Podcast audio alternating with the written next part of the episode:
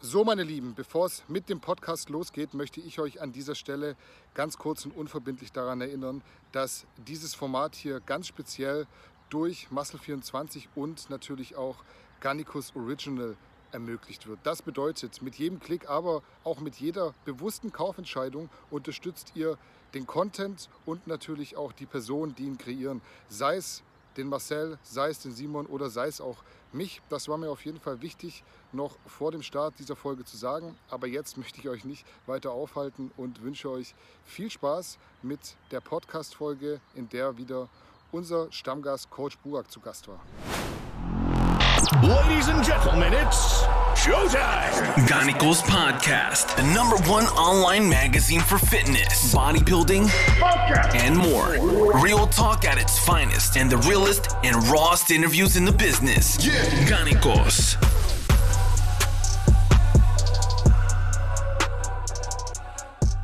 Guten Abend, meine Lieben. Ich begrüße euch zu einer neuen Episode des Garnicus Podcasts. Heute am Dienstag, den 16. Juni 2020, wieder mit unserem Stammgast, Coach Burak. Burak, wie immer erstmal vielen Dank für deine Zeit am Dienstagabend und herzlich willkommen zurück im Garnicus Podcast. Hi Danny, schön dich wieder zu sehen. Hallo liebe Garnicus-Zuhörer, schön bei euch zu sein. Ja, es sind tatsächlich schon wieder vier Wochen vergangen seit unserer letzten Folge. Deshalb vielleicht erstmal ein paar einleitende Fragen vorweg. Was macht das Leben in der Schweiz? Wie sieht's aus mit deinem Gym? Und wie sehr beeinflusst die Corona-Pandemie derzeit noch deinen Alltag? Das würde mich mal interessieren. ich habe mir ganz stark vorgenommen, dass ich äh, die Corona-Geschichte einfach mal akzeptiere. Ja, mhm. nicht, nicht, dass ich, nicht, dass ich äh, es für gut heiße, ich will eigentlich äh, loslassen beziehungsweise was draus machen und weitermachen. Und äh, für das Gym heißt das tatsächlich, dass ich in der zweiten Jahreshälfte das Gym äh, aufgeben werde, beziehungsweise ich habe so den Prozess eingeleitet, dass ich äh, meine Geräte verkaufe und mich äh, vollends wieder auf Online-Coaching konzentriere. Das ist auch das, was ich äh, seit gut zehn Jahren mache. Das Gym war so, ist aus dem Online-Coaching geboren. Wir, wir dachten uns, okay, jetzt sollten wir ein Büro einmieten. Aus dem Büro wurde was Größeres, dann wurde ein Gym draus. Und heute ist es so, dass ich mir sage, okay, das ist zwar cool, ein Gym zu haben, ist ein privates Gym. Da kommt mhm. auch niemand äh, rein, außer unsere Coaching-Kunden. Äh, aber der Punkt ist, äh, ich, ich will keine Fixkosten, mir die Füße in den Bauch stehen und einfach nur da sein in der Zeit, wo ich produktiver sein könnte und mehr aus der Zeit mache. Mhm. Und äh, Corona hat mir den richtigen Tritt in den Hintern gegeben diesbezüglich. Mhm. War Corona dann tatsächlich so der Auslöser, dass du gesagt hast, hey, wenn das mal zu ist, weil ich es nicht aufmachen darf, dann ist es ja ganz schön doof, da laufende Kosten zu haben, äh, die nicht unbedingt ja. sein müssen. Tatsächlich. Also das Gym ist, ist selbsttragend. Also es ist jetzt nicht so, dass es äh, nicht läuft und die, die Kosten nicht gedeckt sind, aber ich habe mir einfach gedacht, gedacht, okay, jetzt die, die letzten zweieinhalb Monate, da sind schon einige Kosten auf mich zugekommen, die ich ich habe keinen Bock drauf, die einfach jetzt für die nächsten drei, vier Monate wieder ähm, quasi zu decken mit, mit Leistung, die ich eigentlich auch so hätte bringen können. Äh, und, äh, und deswegen dachte ich mir, okay, wenn das jetzt wiederkommt, die Leute reden ja von Wellen, zweite Welle, dritte Welle, wie auch immer, äh, dann äh, laufen wir Gefahr, dass das morgen wieder passieren kann. Und das kann dann für drei Monate passieren. Egal, auch für einen Tag ist es mir egal, dass ich möchte nicht, dass jemand kommt und äh, diesen Einfluss in mein Leben hat. Hm, ja, nachvollziehbar. Ich höre ich zwar jetzt zum ersten Mal, ich dachte eigentlich, bei dir geht's jetzt wieder los hier mit Gym und äh, bei, bei euch äh, ist vielleicht irgendwas anders als bei uns. Ich weiß nicht, wie sind bei euch so die Bestimmungen? Wie, wie, wie müsst ihr euer Studio betreiben? Müsst ihr Masken tragen? Müsst ihr noch äh, irgendwie besonderen Abstand halten? Was, was ist so die Lage in der Schweiz? Ja, also eigentlich, eigentlich ja. Also wenn du ein größeres Gym hast, dann ist es schon so, dass du ganz strikte Vorschriften hast, dass äh, so beispielsweise Abstände eingehalten werden müssen. Bedeutet für einige Gyms, dass jedes zweite Gerät dann vielleicht auch benutzt werden kann. Dann Bodenmarkierungen hin müssen, die sowieso jetzt niemand beachtet. Dann äh, vielleicht sogar, also bei uns ist jetzt keine Maskenpflicht. Und soweit ich weiß, ist auch keine Maskenpflicht. Du siehst, äh, na, wie, wie weit mein Wissensstand ist. Ich, ich mhm. habe keine Masken, meine Kunden haben keine Masken. Mhm. Äh, und äh, es, äh, ja, wir, wir nehmen es da diesbezüglich lockerer. Ja, es ist, äh, glaube ich, auch so gang und gäbe in den äh, inhabergeführten privaten Studios. Das bekommt man auch so mit. Und so Alltag, alltägliches Leben, essen gehen, sich mit Freunden treffen. Ich sehe immer in deiner Instagram-Story, du bist äh, ja. wieder sehr aktiv mit, mit deinen Buddies. Äh, ist das wieder uneingeschränkt möglich? ähm, äh, ja, es, es, ist, es ist schon speziell. Wir waren letztens ra sind raus letzte Woche, schönes Wetter, wir wollten in eine Bar und da war es so, dass vor der Bar eine riesige Schlange, eine Ansammlung von Menschen war. Die waren tatsächlich so ineinander, aufeinander, weil die Bar selber hat nur dann Leute reingelassen, wenn welche raus sind, damit die Vorschriften geltend gemacht werden konnten. Ja, aber es ist irgendwie unsinnig. Niemand versteht das wirklich, weil draußen haben wir keine Abstände, drinnen hat's Abstände. Ich konnte nicht mit Bargeld bezahlen, das ist mir aufgefallen. Aber äh, nichtdestotrotz hat äh, die Bardame, die mir den Glas aus, das Glas ausgehändigt hat, fast den Finger in meinem Getränk gehabt. Irgendwie ist alles so ein bisschen speziell momentan. Ist lustig. Ja, tragisch lustig. ist auf jeden Fall äh, so ziemlich deckungsgleich mit dem, was wir in Deutschland erleben. Auf jeden Fall danke für dieses Update aus der Schweiz. Bevor wir heute richtig in die Folge starten, habe ich noch eine Frage an dich, die sich eigentlich so ein bisschen aus dem aktuellen Anlass ergibt. Du lebst ja in der Schweiz, die bekanntlich in ja. Italienisch, Deutsch und Französisch unterteilt ist und demnach zumindest schon irgendwie so per se den Eindruck Multikulti vermittelt. Jetzt hast du aber ja offensichtlicherweise einen türkischen Namen und auch ein markantes südländisches Aussehen, würde ich jetzt mal behaupten wollen. Warst du in deinem Leben schon mal mit Rassismus konfrontiert? Und was sagst du allgemein zu der Rassismusdebatte, die ja eigentlich omnipräsent ist, jetzt kürzlich aber durch aktuelle Ereignisse definitiv an Fahrt aufgenommen hat in der Öffentlichkeit? Oh Gott, du, du reitest mich in Teufelsküche, Danny. ich ich glaube, jeder von uns wurde mal mit äh, eine Art von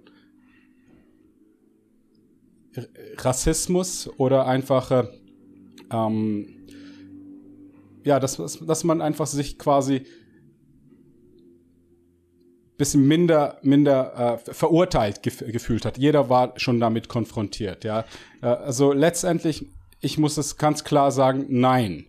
Also es war nicht so, dass ich äh, dass ich äh, ähm, stark drunter gelitten habe die Schweiz ist multikulturell. Entsprechend ist es so, dass wir auch äh, sehr viele äh, ja, Farben und Kulturen in der Schweiz haben. Danny, bist du noch da? Ich bin ich noch da, Gefühl, alles gut. okay, das Bild bei mir ist ein bisschen eingefroren. Aber ja, wir haben ein bisschen, bisschen äh, Latenzprobleme, glaube ich, aber äh, ich höre alles und du hörst mich hoffentlich auch. Dann äh, ah, okay. ergibt, ergibt nachher, nachher alles wieder Sinn, so in der Endtonspur, hoffe ich zumindest. Hoffentlich. Also ich habe bisschen gestockt, weil du plötzlich auch eingefroren bist. Ja, und äh, in der Schweiz, nee, habe ich das nicht gemerkt. Und die ganze Geschichte jetzt finde ich ja irgendwie bisschen übertrieben. Also ganz vorneweg, was da passiert ist, das kann keiner für gut heißen. Ich finde es ganz daneben, wenn eine Staatsgewalt äh, auch äh, seine Macht missbraucht. Und mhm. ganz egal, ob sein Schwarzer ein Gelber, ein Weißer ist, Staatsgewalt darf seine, darf es nicht, darf keinen Missbrauch geben. Und meiner Meinung nach müsste jetzt ganz klar äh, da auch ein Aufstand, wenn überhaupt, geben, aber da muss, müsste die Ursache angegangen werden. Und das, das ist das extreme Links und extreme Rechts, mhm. was halt dazu führt, dass, äh, dass, dass Machtmissbrauch stattfindet. Aber wenn man jetzt spezifisch eine Gruppierung raussucht und die jetzt in dem Fall zum Opfer macht, dann ist das meiner Meinung nach nicht fair. In dem mhm. Sinne, ich weiß, ich weiß, also ja, die Schwarzen wurden unterdrückt. Die Indianer wurden unterdrückt. Die Palästinenser werden unterdrückt. Ja, und äh, äh, es, es gab überall Rassen und Völker, die unterdrückt wurden und weiß Gott es nicht immer einfach hatten und haben. Mhm. Nichtsdestotrotz finde ich einfach, dass, dass wir jetzt äh, wirklich eher die Ursache angehen sollten. Rassismus grundsätzlich, ich glaube, ich glaube nicht an Rassen. Ich glaube daran, dass wir Menschen sind, dass, äh, dass wir alle einen Menschenanzug haben. Deiner ist ein bisschen weißer, der andere ist ein bisschen größer, der andere ist ein bisschen gelber, der andere ist ein mhm. bisschen dunkler, aber wir sind alles Menschen. Und äh, insofern ist es so, dass äh, ich nicht an Rassen in dem Sinne glaube. Es ist einfach, äh, der, der Punkt ist einfach der, dass, äh, ja, dass, dass, was wir jetzt aus dieser Situation machen, ist entscheidend für die Zukunft. Wenn wir jetzt davon ausgehen, dass einfach ein weißes Privileg da ist, dann ist es unter Umständen so, dass du gleiche 95 Prozent der, der Weißen, die sich überhaupt nicht privilegiert fühlen, einfach mhm. mal so, so in eine, in eine Mentalität reinbullist, von wegen, fühl dich bitte auch schuldig und verantwortlich, du privilegierter Weißer. Und mhm. der denkt sich, ja, Moment schnell, ich, ich lebe jetzt auch in, keine Ahnung, in einer zweieinhalb Zimmerwohnung, äh, habe Hartz IV und ich fühle mich nicht wirklich privilegiert, obwohl ich äh, weiße Hautfarbe habe. Und ich glaube einfach, dass dass man das so nicht unbedingt pauschalisieren sollte.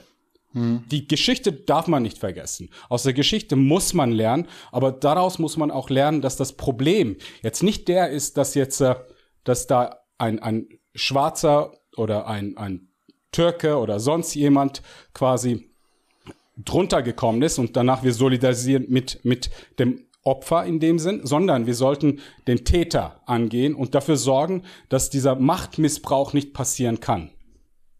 Mhm. Ja? Ich finde es auf jeden Fall sehr gut, was du sagst und ich wollte dich auf keines, äh, keinesfalls in Teufels Küche bringen. Ähm, ich finde nur, von, man kommt von, bekommt von dir immer äh, sehr differenzierte Ansichten und vielleicht auch Ansichten, die jetzt nicht jeder erstens mal so hat, beziehungsweise auch ja. wahrscheinlich schon mal hat, aber nicht so ausdrückt, wie du sie ausformulierst. Ja. Ähm, was mir so ein bisschen aufgestoßen ist bei der ganzen Geschichte, das wollte ich vielleicht noch sagen und auch dich nach deiner Meinung fragen, ist Black Lives Matter. Ja. Ist ja so ein, so ein Spruch, der für mich, wenn ich näher drüber nachdenke, schon in sich irgendwo rassistisch, Auch rassistisch ist. ist. Ja. Genau, und ich habe damit so meine Probleme gehabt und bei bei weitem bin ich entfernt davon, ein Rassist zu sein, logischerweise. Also wir leben hier mit allen Kulturen. Wir haben auch, äh, Marcel ist äh, selber Afro, afroamerikanischer Abstammung. Sowas gibt's mhm. bei uns nicht und ich kann wahrscheinlich die Momente, in denen ich schon gegen Rassismus mich eingesetzt habe auf der Straße in Situationen gar nicht mehr abzählen. Aber ja. trotzdem hat mich dieses Gefühl erhascht, dass dieses Black Lives Matter für mich irgendwie so einen rassistischen Touch hat, den man ja eigentlich vermeiden wollen ja. würde. Was, was sagst du dazu?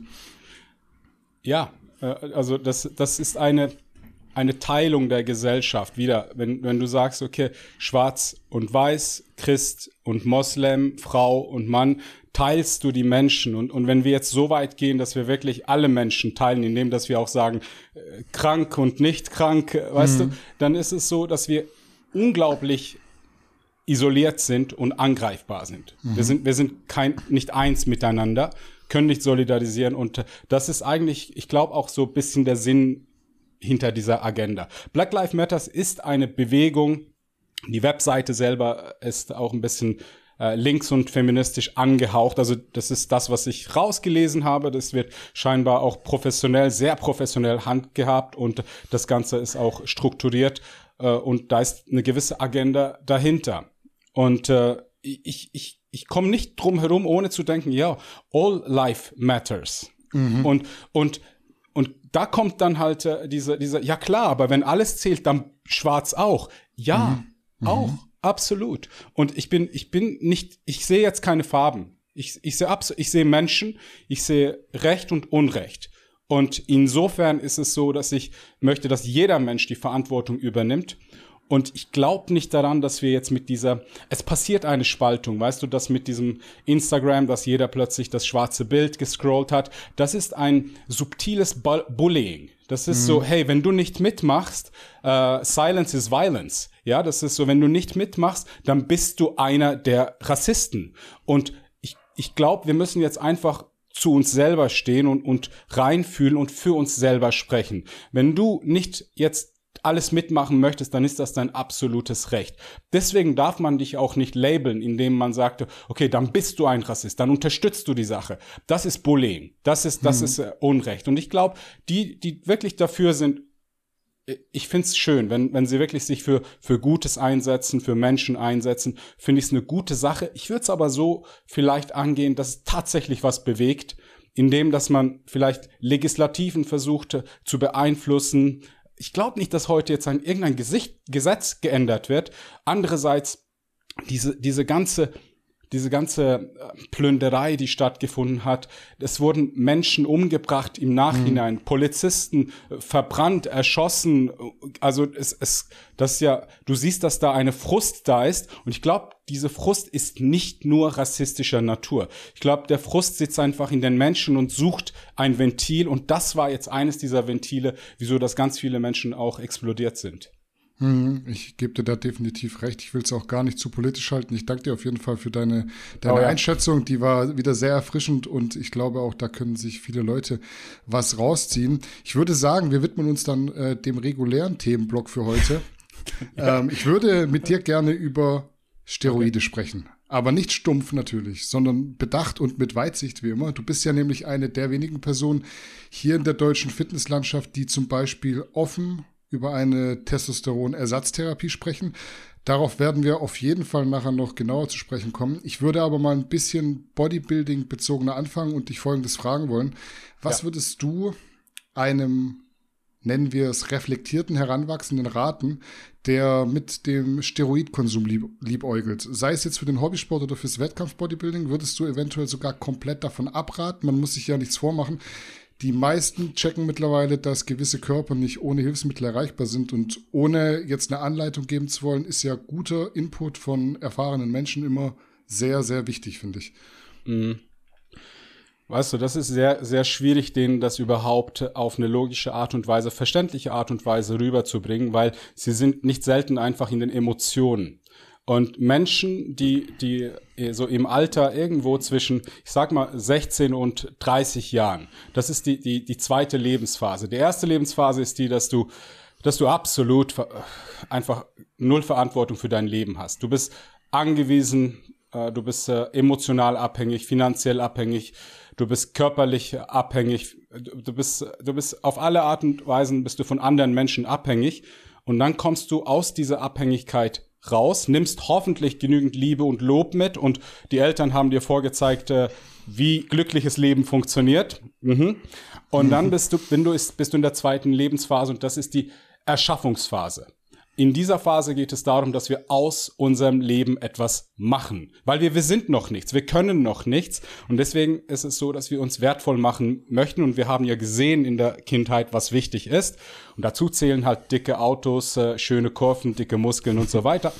Und wenn du jetzt einem, einem 21-jährigen, etwas schlanken Jungen oder, oder einem 15-Jährigen, der gerade irgendwie aus der Pubertät rausgekommen ist, noch ein bisschen schlaksig ist, äh, sagst, er soll keine Muskeln zu schnell haben wollen, ist das wie wenn du einer einer Frau mit flacher Brust sagst, du musst keine Brüste machen. Ja, also das ist so, das geht so in die gleiche Schiene. Das ist das, was sie am meisten wollen, ist eine gewisse Art von Signifikanzstatus. Und die Art und Weise, wie man das am einfachsten bekommt, ist Muckis. Das sieht man auch. Und mein Tipp an alle da draußen, die etwas jünger sind, Ihr seid verantwortlich für euer Leben. Aber übernimmt diese Verantwortung.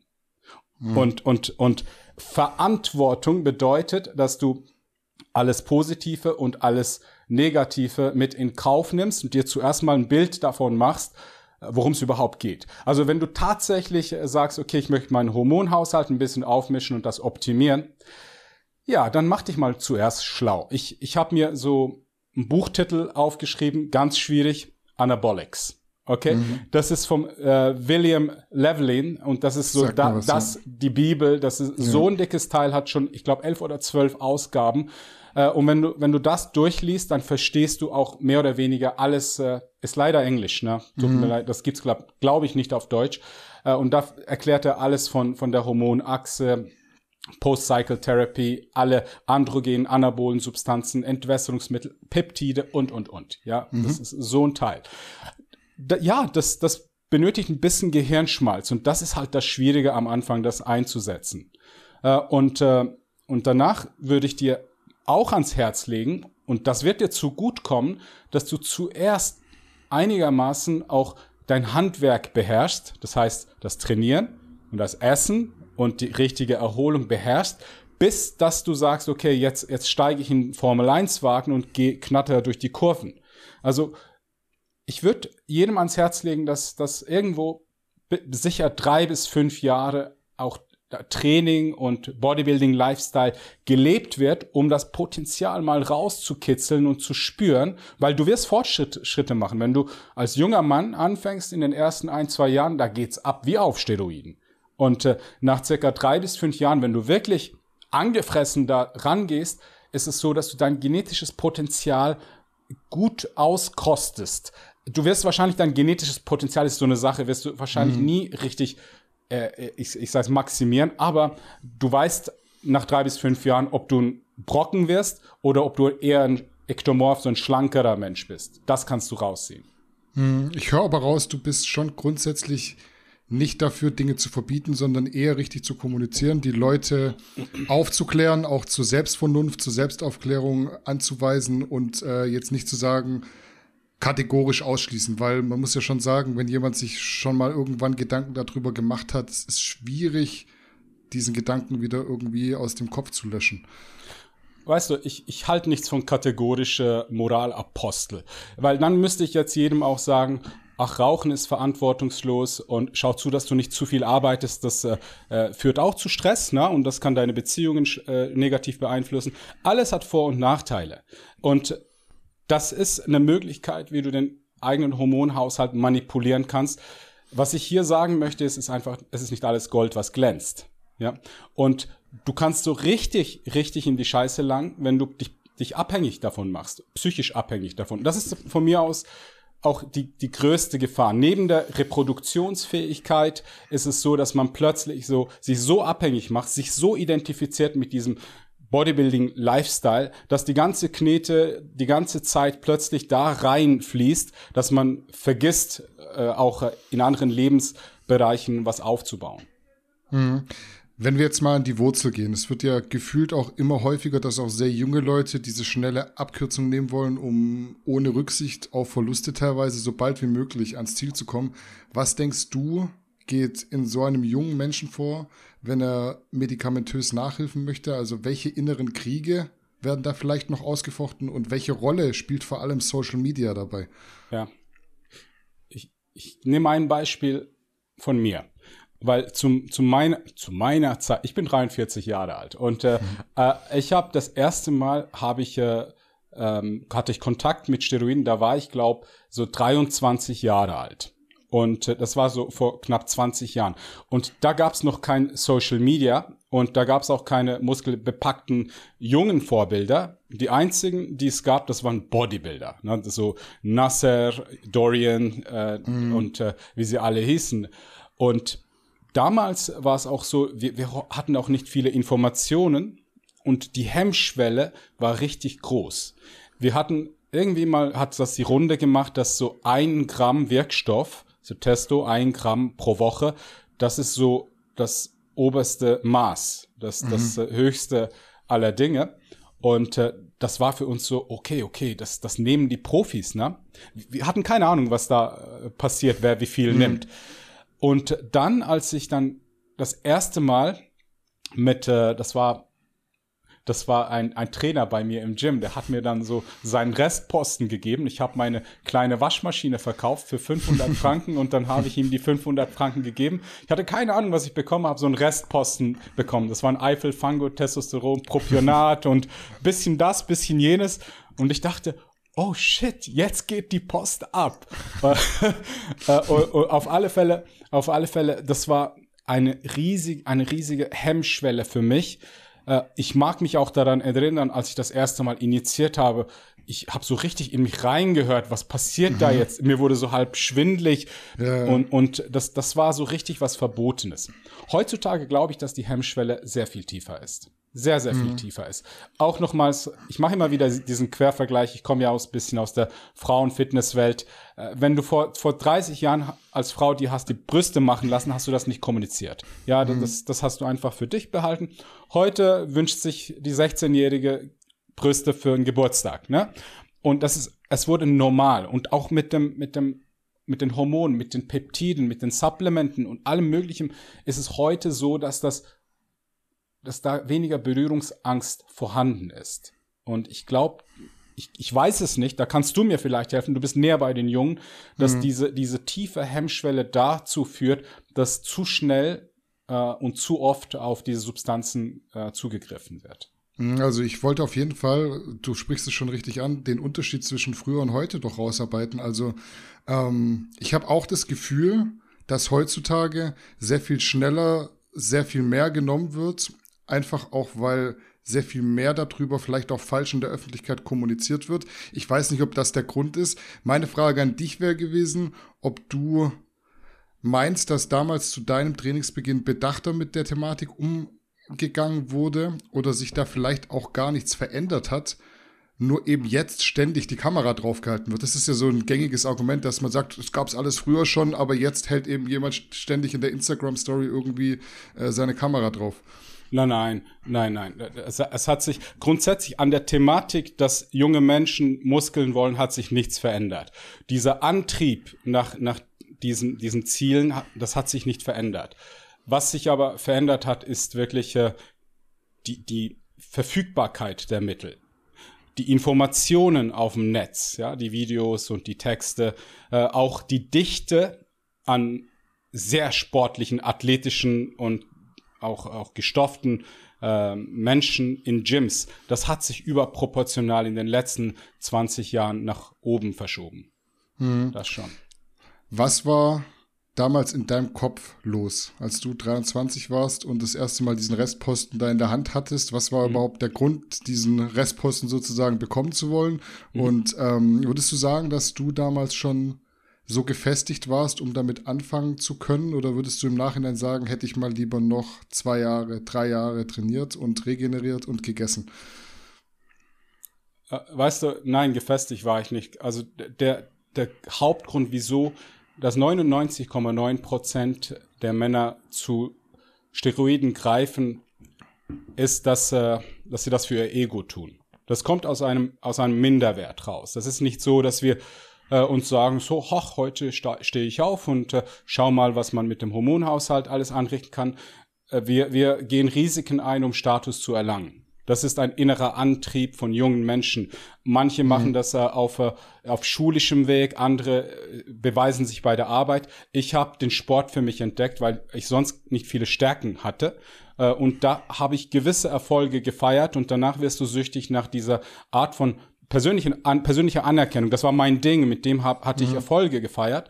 Äh, und da, da kommst du irgendwann mal an einen Punkt, wo du dich fragst, was kommt jetzt? Was ist möglich? Und bei jedem, und ich wage es zu behaupten, auch Natural Bodybuilder, sitzt der Teufel auf der Schulter und sagt, hey, was wäre möglich, wenn du jetzt noch irgendwie 600 Milli äh, Testo reinknallen würdest?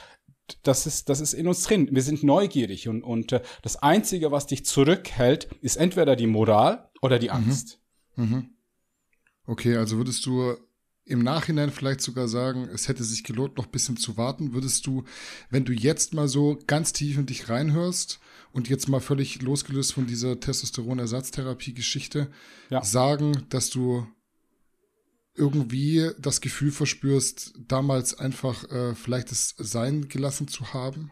Nein, weißt du, hätte ich mich an meiner Seite, hm. hätte ich es mir schlauer machen lassen. Also so quasi, hey, wenn du es schon nicht la lassen kannst, lies das mal durch das sind die, die, die Nebenwirkungen und das musst du berücksichtigen. Diese Pause, mhm. Suchtpotenzial. Ich hätte mich einfach mal ein bisschen schlau gemacht. Okay? Und dann hätte ich gesagt, wenn du es nicht lassen kannst, weißt du, ich, ich kann den Menschen nicht kontrollieren. Und ich hätte mich damals auch nicht kontrollieren können. Mhm. Äh, wahrscheinlich hätte ich gesagt, okay, ich mach's nicht. Hätte dann zwei Monate später äh, wieder äh, den Drang dafür gehabt. Äh, ich, aber wahrscheinlich, äh, wenn ich jetzt einfach zurückdenke, was ich, ich bereue es in dem Sinne nicht. Mhm. Ja, ich, ich wahrscheinlich habe ich nach meinem nach meinem ersten Wettkampf auch äh, meine Hormonachse negativ beeinflusst, dass die wirklich nach gut äh, sechseinhalb Monaten nicht nicht mehr gekommen ist. Also meine meine äh, Hypophyse hatte hatte einfach nicht mehr die Befehle nach äh, unten geschickt. Äh, mhm. und, und entsprechend äh, kam ich dann in die Unterfunktion. Da können wir nachher auch ein bisschen drüber reden. Mhm aber an und für sich so, nein, bereuen tue ich es nicht. Ich würde es aber anders machen äh, und schlauer machen. Das ist vielleicht die falsche Botschaft, die ich jetzt hier verschicke, aber ich, es geht mir einfach darum, ich weiß, wie ich damals getickt habe und ich hätte mich persönlich nicht bremsen können und wenn ja, für eine gewisse Zeit, dann hätte ich es wahrscheinlich wieder gemacht. Ich bin einfach nur ehrlich. Mhm, nee, ganz wichtig, auf jeden Fall ehrlich sein. Ich bin da absoluter Fan davon. Wir können direkt mal den Switch machen von den Leuten, denen es eigentlich ja gut geht, für die aber ein supraphysiologisches Nachhelfen dennoch in Frage kommt, zu den Menschen, die nachgewiesenermaßen einen niedrigen Hormonspiegel aufweisen. Du hast ja auf deinem YouTube-Kanal deine eigene Testosteronersatztherapie öffentlich dokumentiert und auch darüber mhm. aufgeklärt. Wie kam es bei dir dazu, dass du dich abseits vom Wettkampfsport quasi auch medizinisch mit dem Thema Hormonsubstitution auseinandergesetzt hast? Gab es ja. da irgendein Trigger-Erlebnis? Ja. Zwei. Also das eine ist, äh, ich habe mit so circa 23 hatte ich meine erste Erfahrung aber der Punkt war, das ging voll in die Hose. Ich habe Wasser gespeichert und äh, ich habe das in, in, den Sommerferien gemacht. Ich habe Alkohol getrunken und habe da ein bisschen ausgesehen wie ein kleiner Wasserbüffel. Äh, hat mir nicht gefallen und ehrlich gesagt habe ich danach auch aufgehört, weil das war nicht das Bild, was ich hat, haben wollte. Ich wollte immer schön sein. Ich wollte nie mhm. massig sein und meine Vorbilder waren so Van Damme, Bruce Lee und, und das hat mir nicht gefallen. Dann dachte ich mir so, okay, in dem Fall sind Steroide nichts für mich und habe da wirklich sieben Jahre Pause gemacht. Das nächste Mal war ich A, sehr weit mit dem, mit dem Training, mit dem Trainingswissen und habe mich richtig heftig in die ganze Endokrinologie eingelesen. Ich wollte es einfach verstehen. Ich bin neugieriger Mensch und möchte gewisse Dinge im Ansatz zumindest verstehen. Mhm. Äh, und dann äh, war ich an dem Punkt, als ich äh, mich für einen Wettkampf habe vorbereiten lassen. Da war ich konfrontiert mit Mengen, die, die kannte ich nicht, war viel für mich. Also teilweise zwei Gramm und so, von wegen ein Gramm pro Woche. Oh, und äh, und der, der Punkt ist, ich, ich mag keine Injektionen, ich, ich mag es nicht wirklich so auch irgendwelche Pillen oder sonst was zu nehmen. Aber ich habe es gemacht für den Wettkampf, hat sich in dem Sinne ausbezahlt. Ich wurde auch Schweizer Meister. An dem Tag, als ich Schweizer Meister wurde, habe ich auch kalt abgesetzt. Okay. Äh, und, und dann äh, war es so, dass die ersten ein, zwei Wochen voll easy, da hast du noch äh, Wirkstoff im System, siehst gut aus, fühlst dich gut. Aber danach äh, ging es mir nicht mehr gut. Also knapp nach zwei, drei Monaten wurde ich dann softer, schwächer, äh, fast schon depressiv. Also äh, letztendlich war so die, die Motivation war weg. Und nach vier bis fünf Monaten habe ich die Gewichte angeschaut, die ich vorher rumgeschmissen habe. Die 35 Kilo Kurzhantel weiß ich noch. Dachte ich, fuck, wie habe ich die überhaupt so drücken mögen? Äh, und dann habe ich mich auch dort ein bisschen informiert über, über Hormone, Hormonersatztherapie ist dann mal gekommen. Ähm, ich, ich, ich weiß nicht mehr, wer war das egal, wenn der Name mir, mir in den Sinn kommt. Es gibt so einen mhm. Pionier, der hat da mal ein Video darüber gemacht. Ein ganz guter, guter Typ. Äh, und dann habe ich mich darum gekümmert und ging zu meinem Sportarzt und habe dem mal drauf angesprochen, habe gesagt, lass uns doch mal die Hormonwerte anschauen. Haben wir gemacht. Der Referenzrahmen ist so irgendwo bei dreieinhalb bis elfeinhalb Nanogramm pro Milliliter. In, in der Schweiz mhm. ist es Picomol pro Liter, so 15,4 bis 65. Das ist so der Referenzrahmen. Und ich war massiv drunter mit meinem freien Testo. Mhm. Äh, und äh, dann hat der Arzt mich gefragt, ja, was machen wir? Da habe ich auch gesagt, keine Ahnung, was machen wir? und dann, dann haben, haben wir uns eingelesen in die Ersatztherapie und haben einfach mal angefangen mit einer Ampulle Bayer Testosteron äh, Enantat, Testoviron. Äh, mhm. Äh, und dann ging es so circa 14 Tage, das war so wie wenn jemand das Licht anschaltet die Motivation war da, die Energie, der Antrieb äh, war wieder da. Es war tatsächlich so, wie wenn, wenn dich jemand wachrüttelt. Äh, und ich dachte mir so, oh shit, wo war ich die? Ich war die sozusagen in den letzten Monaten tatsächlich in der Hölle, aber hab's nicht gemerkt. Das war so latent. Mhm. Du bist so reingefallen und mhm. dachtest, es ist halt normal, ich bin halt müde, ich werde halt älter oder solche Gedanken. Schleichender Prozess vielleicht auch einfach. Mhm. Und plötzlich, plötzlich geht's dir verdammt, also nicht gut, verdammt gut. Und, und das war für mich auch ein Zeichen dafür, dass, äh, dass da was äh, dran ist an dieser Ersatztherapie. Und seitdem ist es äh, so, dass ich mich wirklich auch sehr stark damit befasst habe. Mhm. Du hast jetzt schon richtigerweise den Arztkontakt angesprochen. Testosteronmangel, ganz egal wer jetzt ausgelöst wurde, ist ja definitiv ein medizinisches Problem, das behoben werden sollte, weil sonst auch das ganze System Körper ja gar nicht richtig funktionieren kann.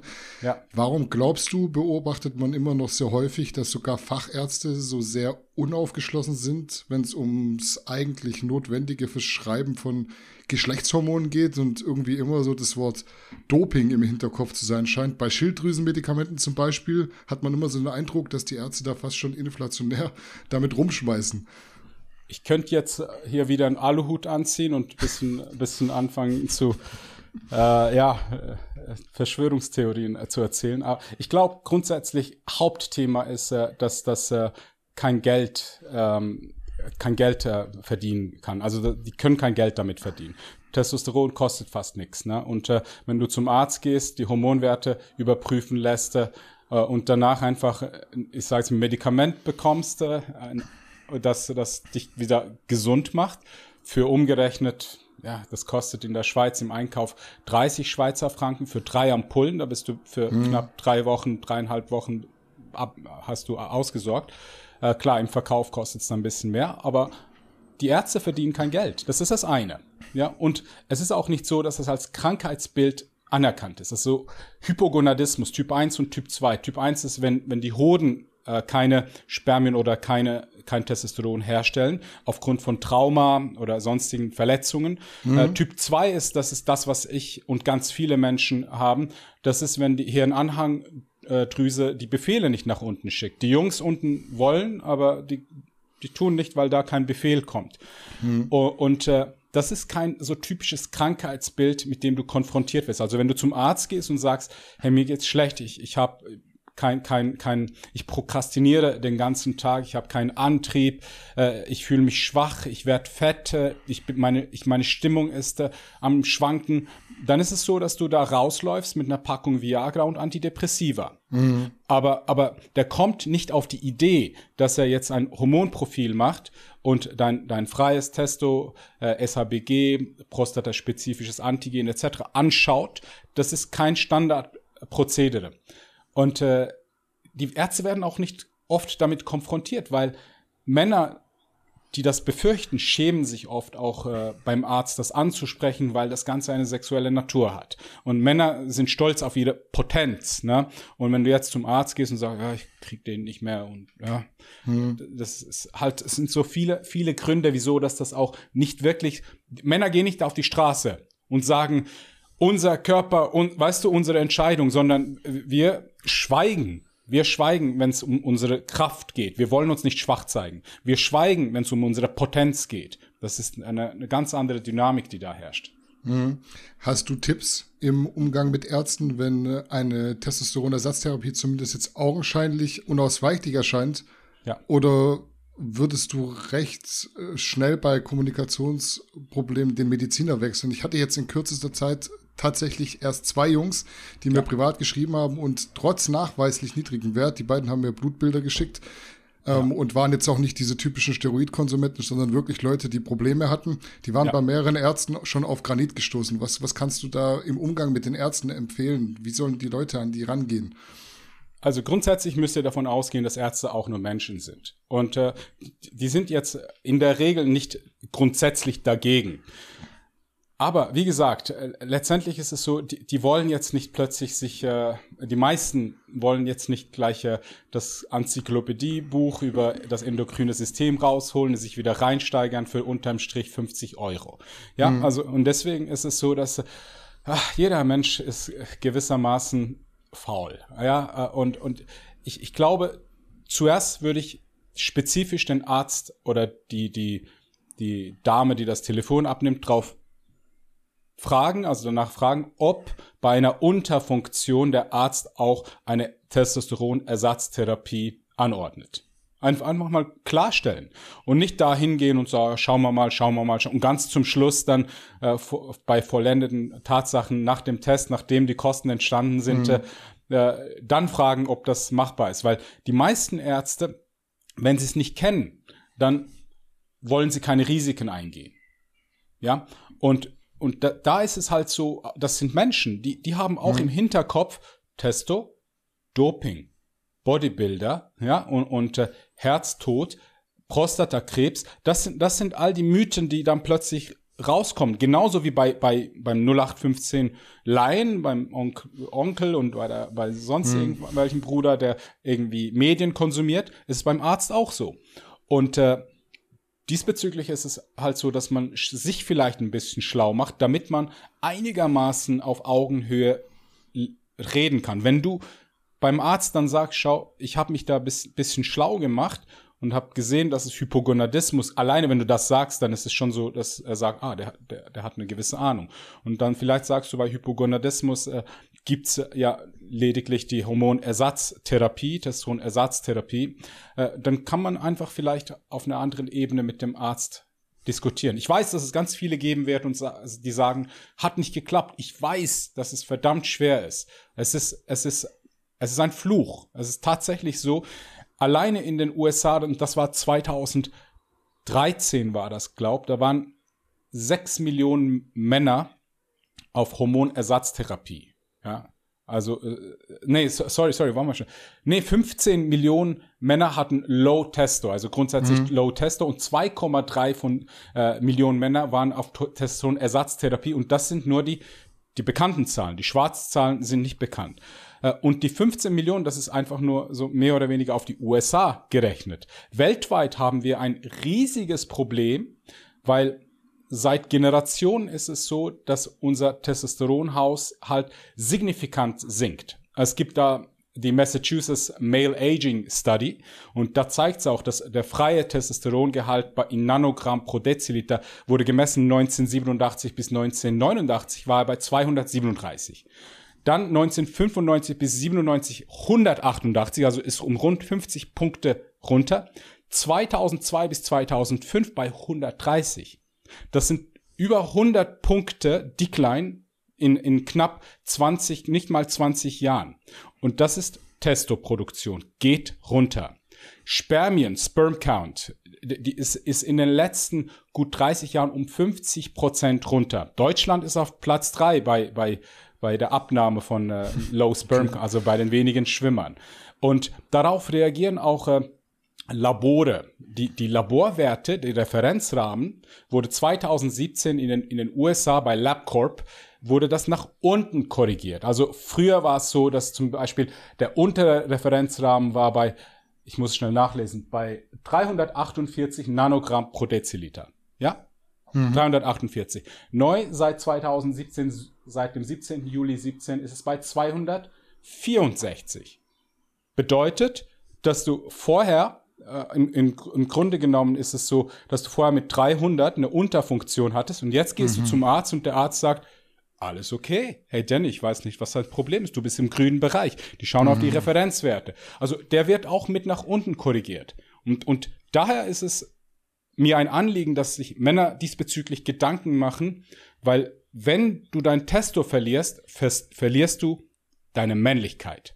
Du verlierst deinen Antrieb, deine Dominanz, deinen Mut, dein, deine Machtkraft. Du verlierst das. Hm. Das ist ja tatsächlich auch absolut nicht Sinn der Sache. Das ist ja wie wenn man quasi den Normalblutdruck von 120 zu 80 auf 110 zu 70 setzt, einfach um mehr Blutdruckmittel zu verkaufen. Also das ja. ist ja wirklich völlig fehl äh, am Platz und am Thema vorbei. Was würdest du sagen, du hast dich damit beschäftigt, sind die Gründe dafür, dass der Testosteronspiegel bei Männern in der heutigen Gesellschaft abnimmt? Ist es der ausschließlich so dieser ungesunde Lebensstil? Weißt du, es gibt sehr, sehr viele, ich habe meine eigene Theorie, es mhm. gibt viele Gründe für. Also äh, hauptsächlich redet man schon davon, dass äh, besonders in den letzten 30 Jahren so der, der Lebensstil dazu geführt hat, dass wir ständig sitzen, zu enge Unterhosen Bullshit, dass wir pflanzliche und, und chemische Östrogene konsumieren, das ist mit, mit ein Grund, wieso das auch die Rezeptoren auch blockiert werden. Äh, ich habe da auch eine Buchempfehlung für jeden, der sagt, hey, wie kann ich wissen, was da passiert. Astro Generation würde ich empfehlen. Das ist von Anthony J. Äh, J. Und äh, da geht es einfach darum, wie die Umweltgifte, wie die Antibabypille, Rest, äh, äh, Rest im Trinkwasser etc. Auswirkungen auf den Mann haben. Und äh, an, an alle Vegetarier und Veganer, ich liebe euch und ich, ich mag äh, eure Ethik, aber Phytoestrogene, Sojaprodukte, die haben einen negativen Einfluss ja, auf, auf uh, unsere Rezeptoren. Die haben eine ähnliche Struktur und die, die gehen auf die äh, Rezeptoren und auch wenn sie nicht ganz dieselbe Wirkung haben, haben sie eine Wirkung. Das zeigt sich in, in diversen, in verschiedensten Studien. Bitte lesen. Hm, ist mein, auf Englisch wieder das Buch. Ja, leider. Ja. Hm, du hast immer nur englische Buchtipps. Ich habe jetzt kein ja, Problem das, damit, aber. Äh, ich ich, ich habe das auch im deutschsprachigen Raum nicht gefunden. Mhm. Also ich habe da auch mal recherchiert. Ich, es gibt Artikel diesbezüglich, aber das Buch habe ich jetzt nicht gefunden. Jetzt zu meiner These. Äh, es gibt so, so, so einen Spruch, use it or lose it. Okay, jetzt muss man sich überlegen, für was brauchst du Testo? Wozu ist es da? Das ist das Hormon der Dominanz. Ja, das ist das Hormon, was dich mutig macht. Das ist das Hormon, was dich den Sieg suchen lässt und nach dem Sieg sogar sich steigert. Mhm. Äh, bedeutet, äh, dass letztendlich äh, du was erobern musst, was schaffen musst und danach auch dieses System wieder gefüttert wird und einen Grund hat zu bestehen und mehr zu werden. Wenn jetzt du einfach keinen Grund mehr hast, um zu dominieren, um zu schaffen, um zu erobern, dann ist es so, dass eigentlich dieses Hormon zwecklos wird. Es verliert seinen Sinn. Jetzt hast du es und jetzt kannst du sagen, ja, okay, dann, dann brauche ich es für was anderes, für, keine Ahnung, jetzt äh, beim PC Warcraft spielen oder sonst äh, irgendwie. Und dafür ist es nicht gemacht, es passt sich, passt sich an. Wenn du, wenn du, na, das ist auch äh, bewiesen, in einer monogamen Beziehung bist, dann sinkt der Testospiegel. Wenn du Kinder bekommst, bei jedem Kind sinkt der Testospiegel. Wenn du diese Beziehung sich trennt und du wieder auf den sexuellen Markt gehst, steigt der Testospiegel. Ja? Wenn du ein Fußballspiel hast, deine Mannschaft gewinnt, steigt dein Testospiegel. Wenn du im Training bist und auch an deine Grenzen gehst, dann ist es auch so, dass du da einen positiven Einfluss auf den Testosterongehalt hast. Aluhut, ich glaube, das ist einfach nicht erwünscht. Ich glaube, mhm. äh, grundsätzlich ist es so, dass in der westlichen Welt äh, echte Männer ähm, eine Gefahr sind. Überleg mhm. dir Folgendes. Äh, einer voll auf Stoff, okay? Oder grundsätzlich ein, ein Mann, der sich als Mann fühlt, auch den Hormonhaushalt hat, seine Werte ganz klar hat, das, was ihn auszeichnet, ein Alpha auszeichnet, ist, dass es ein Leader. Der hat Führungsqualitäten. Jetzt frage ich dich, kann man einen Führer, einen Leader einfach äh, ja, kontrollieren? Mhm. Definitiv nein. Ja? Nein, stell dir vor, du hättest jetzt einfach mal, äh, mal, mal 20 Millionen echte Männer, die, die Männer heißt nicht Arschlöcher, nur an die da draußen so, ach, toxisch. Nein, Männer heißt, sie, sie fühlen sich wohl in ihrer Männlichkeit und sie leben ihre Tugenden, haben eine Mission und äh, sie lassen sich einfach nicht alles sagen, weil sie selber einen Plan haben und einen Lebensweg beschreiten. Und wenn man denen dann sagt, jetzt, jetzt trägst du gefälligst eine Maske, jetzt, jetzt gehst du auf die Straße oder tust dies und tust das und bezahlst Steuern und so, so weiter. Am Anfang ist es so, dass wir Männer dann sagen, okay, ich, ich fress jetzt mal und mach's, aber dann irgendwann mal ist es so, dass, dass er sagt, jetzt ist genug. Jetzt mhm. ist genug. Also äh, alleine so eine, so eine Motor Motorradgang, das ist eine Macht für sich. Da kommen keine Politiker ran und sagen, ihr dürft aber nicht, die machen sie platt. Die machen sie platt, weil das sind echte Männer. Und wenn es sein muss, sterben sie für ihre Mission, sterben sie für ihre Werte. Ja? Und das, was sie dazu antreibt, das ist ihre Männlichkeit und das kommt unter anderem auch aus ihrem endokrinen System. Das heißt, wenn wir die Gesellschaft feminisieren, dann ist es so, dass die auch viel mehr in ihren Emotionen sind. Emotionen heißt, sie sind lenkbar. Man kann, man kann ihnen auch äh, einfacher Angst äh, machen, sie verunsichern, weil, weil Emotionen kann man sehr, sehr gut beeinflussen. Das ist das, was jetzt passiert mit Covid, mit Black Lives Matters. Da geht's alles voll in die emotionale Schiene. Und die Art und Weise, wie Männer und Frauen denken, ist anders. Männer verstehen zuerst mal instinktiv, genauso wie Frauen. Du, du nimmst etwas wahr und dein Instinkt reagiert drauf. Mhm. Das zweite beim Mann ist die Logik. Dann, dann kommst, geht's durch den Kopf. Und dann denkt er sich, okay, das ist jetzt zwar nicht okay, aber die Konsequenzen wären noch schlimmer. Beispielsweise, wenn wir jetzt äh, die Grenzen öffnen und alle reinlassen, dann ist es so, dass wir vielleicht die nächsten Generationen größere Probleme haben. Ich weiß, das ist keine, keine schöne Sache, aber wir dürfen die Grenzen nicht öffnen. Das ist typisch männlich, ne?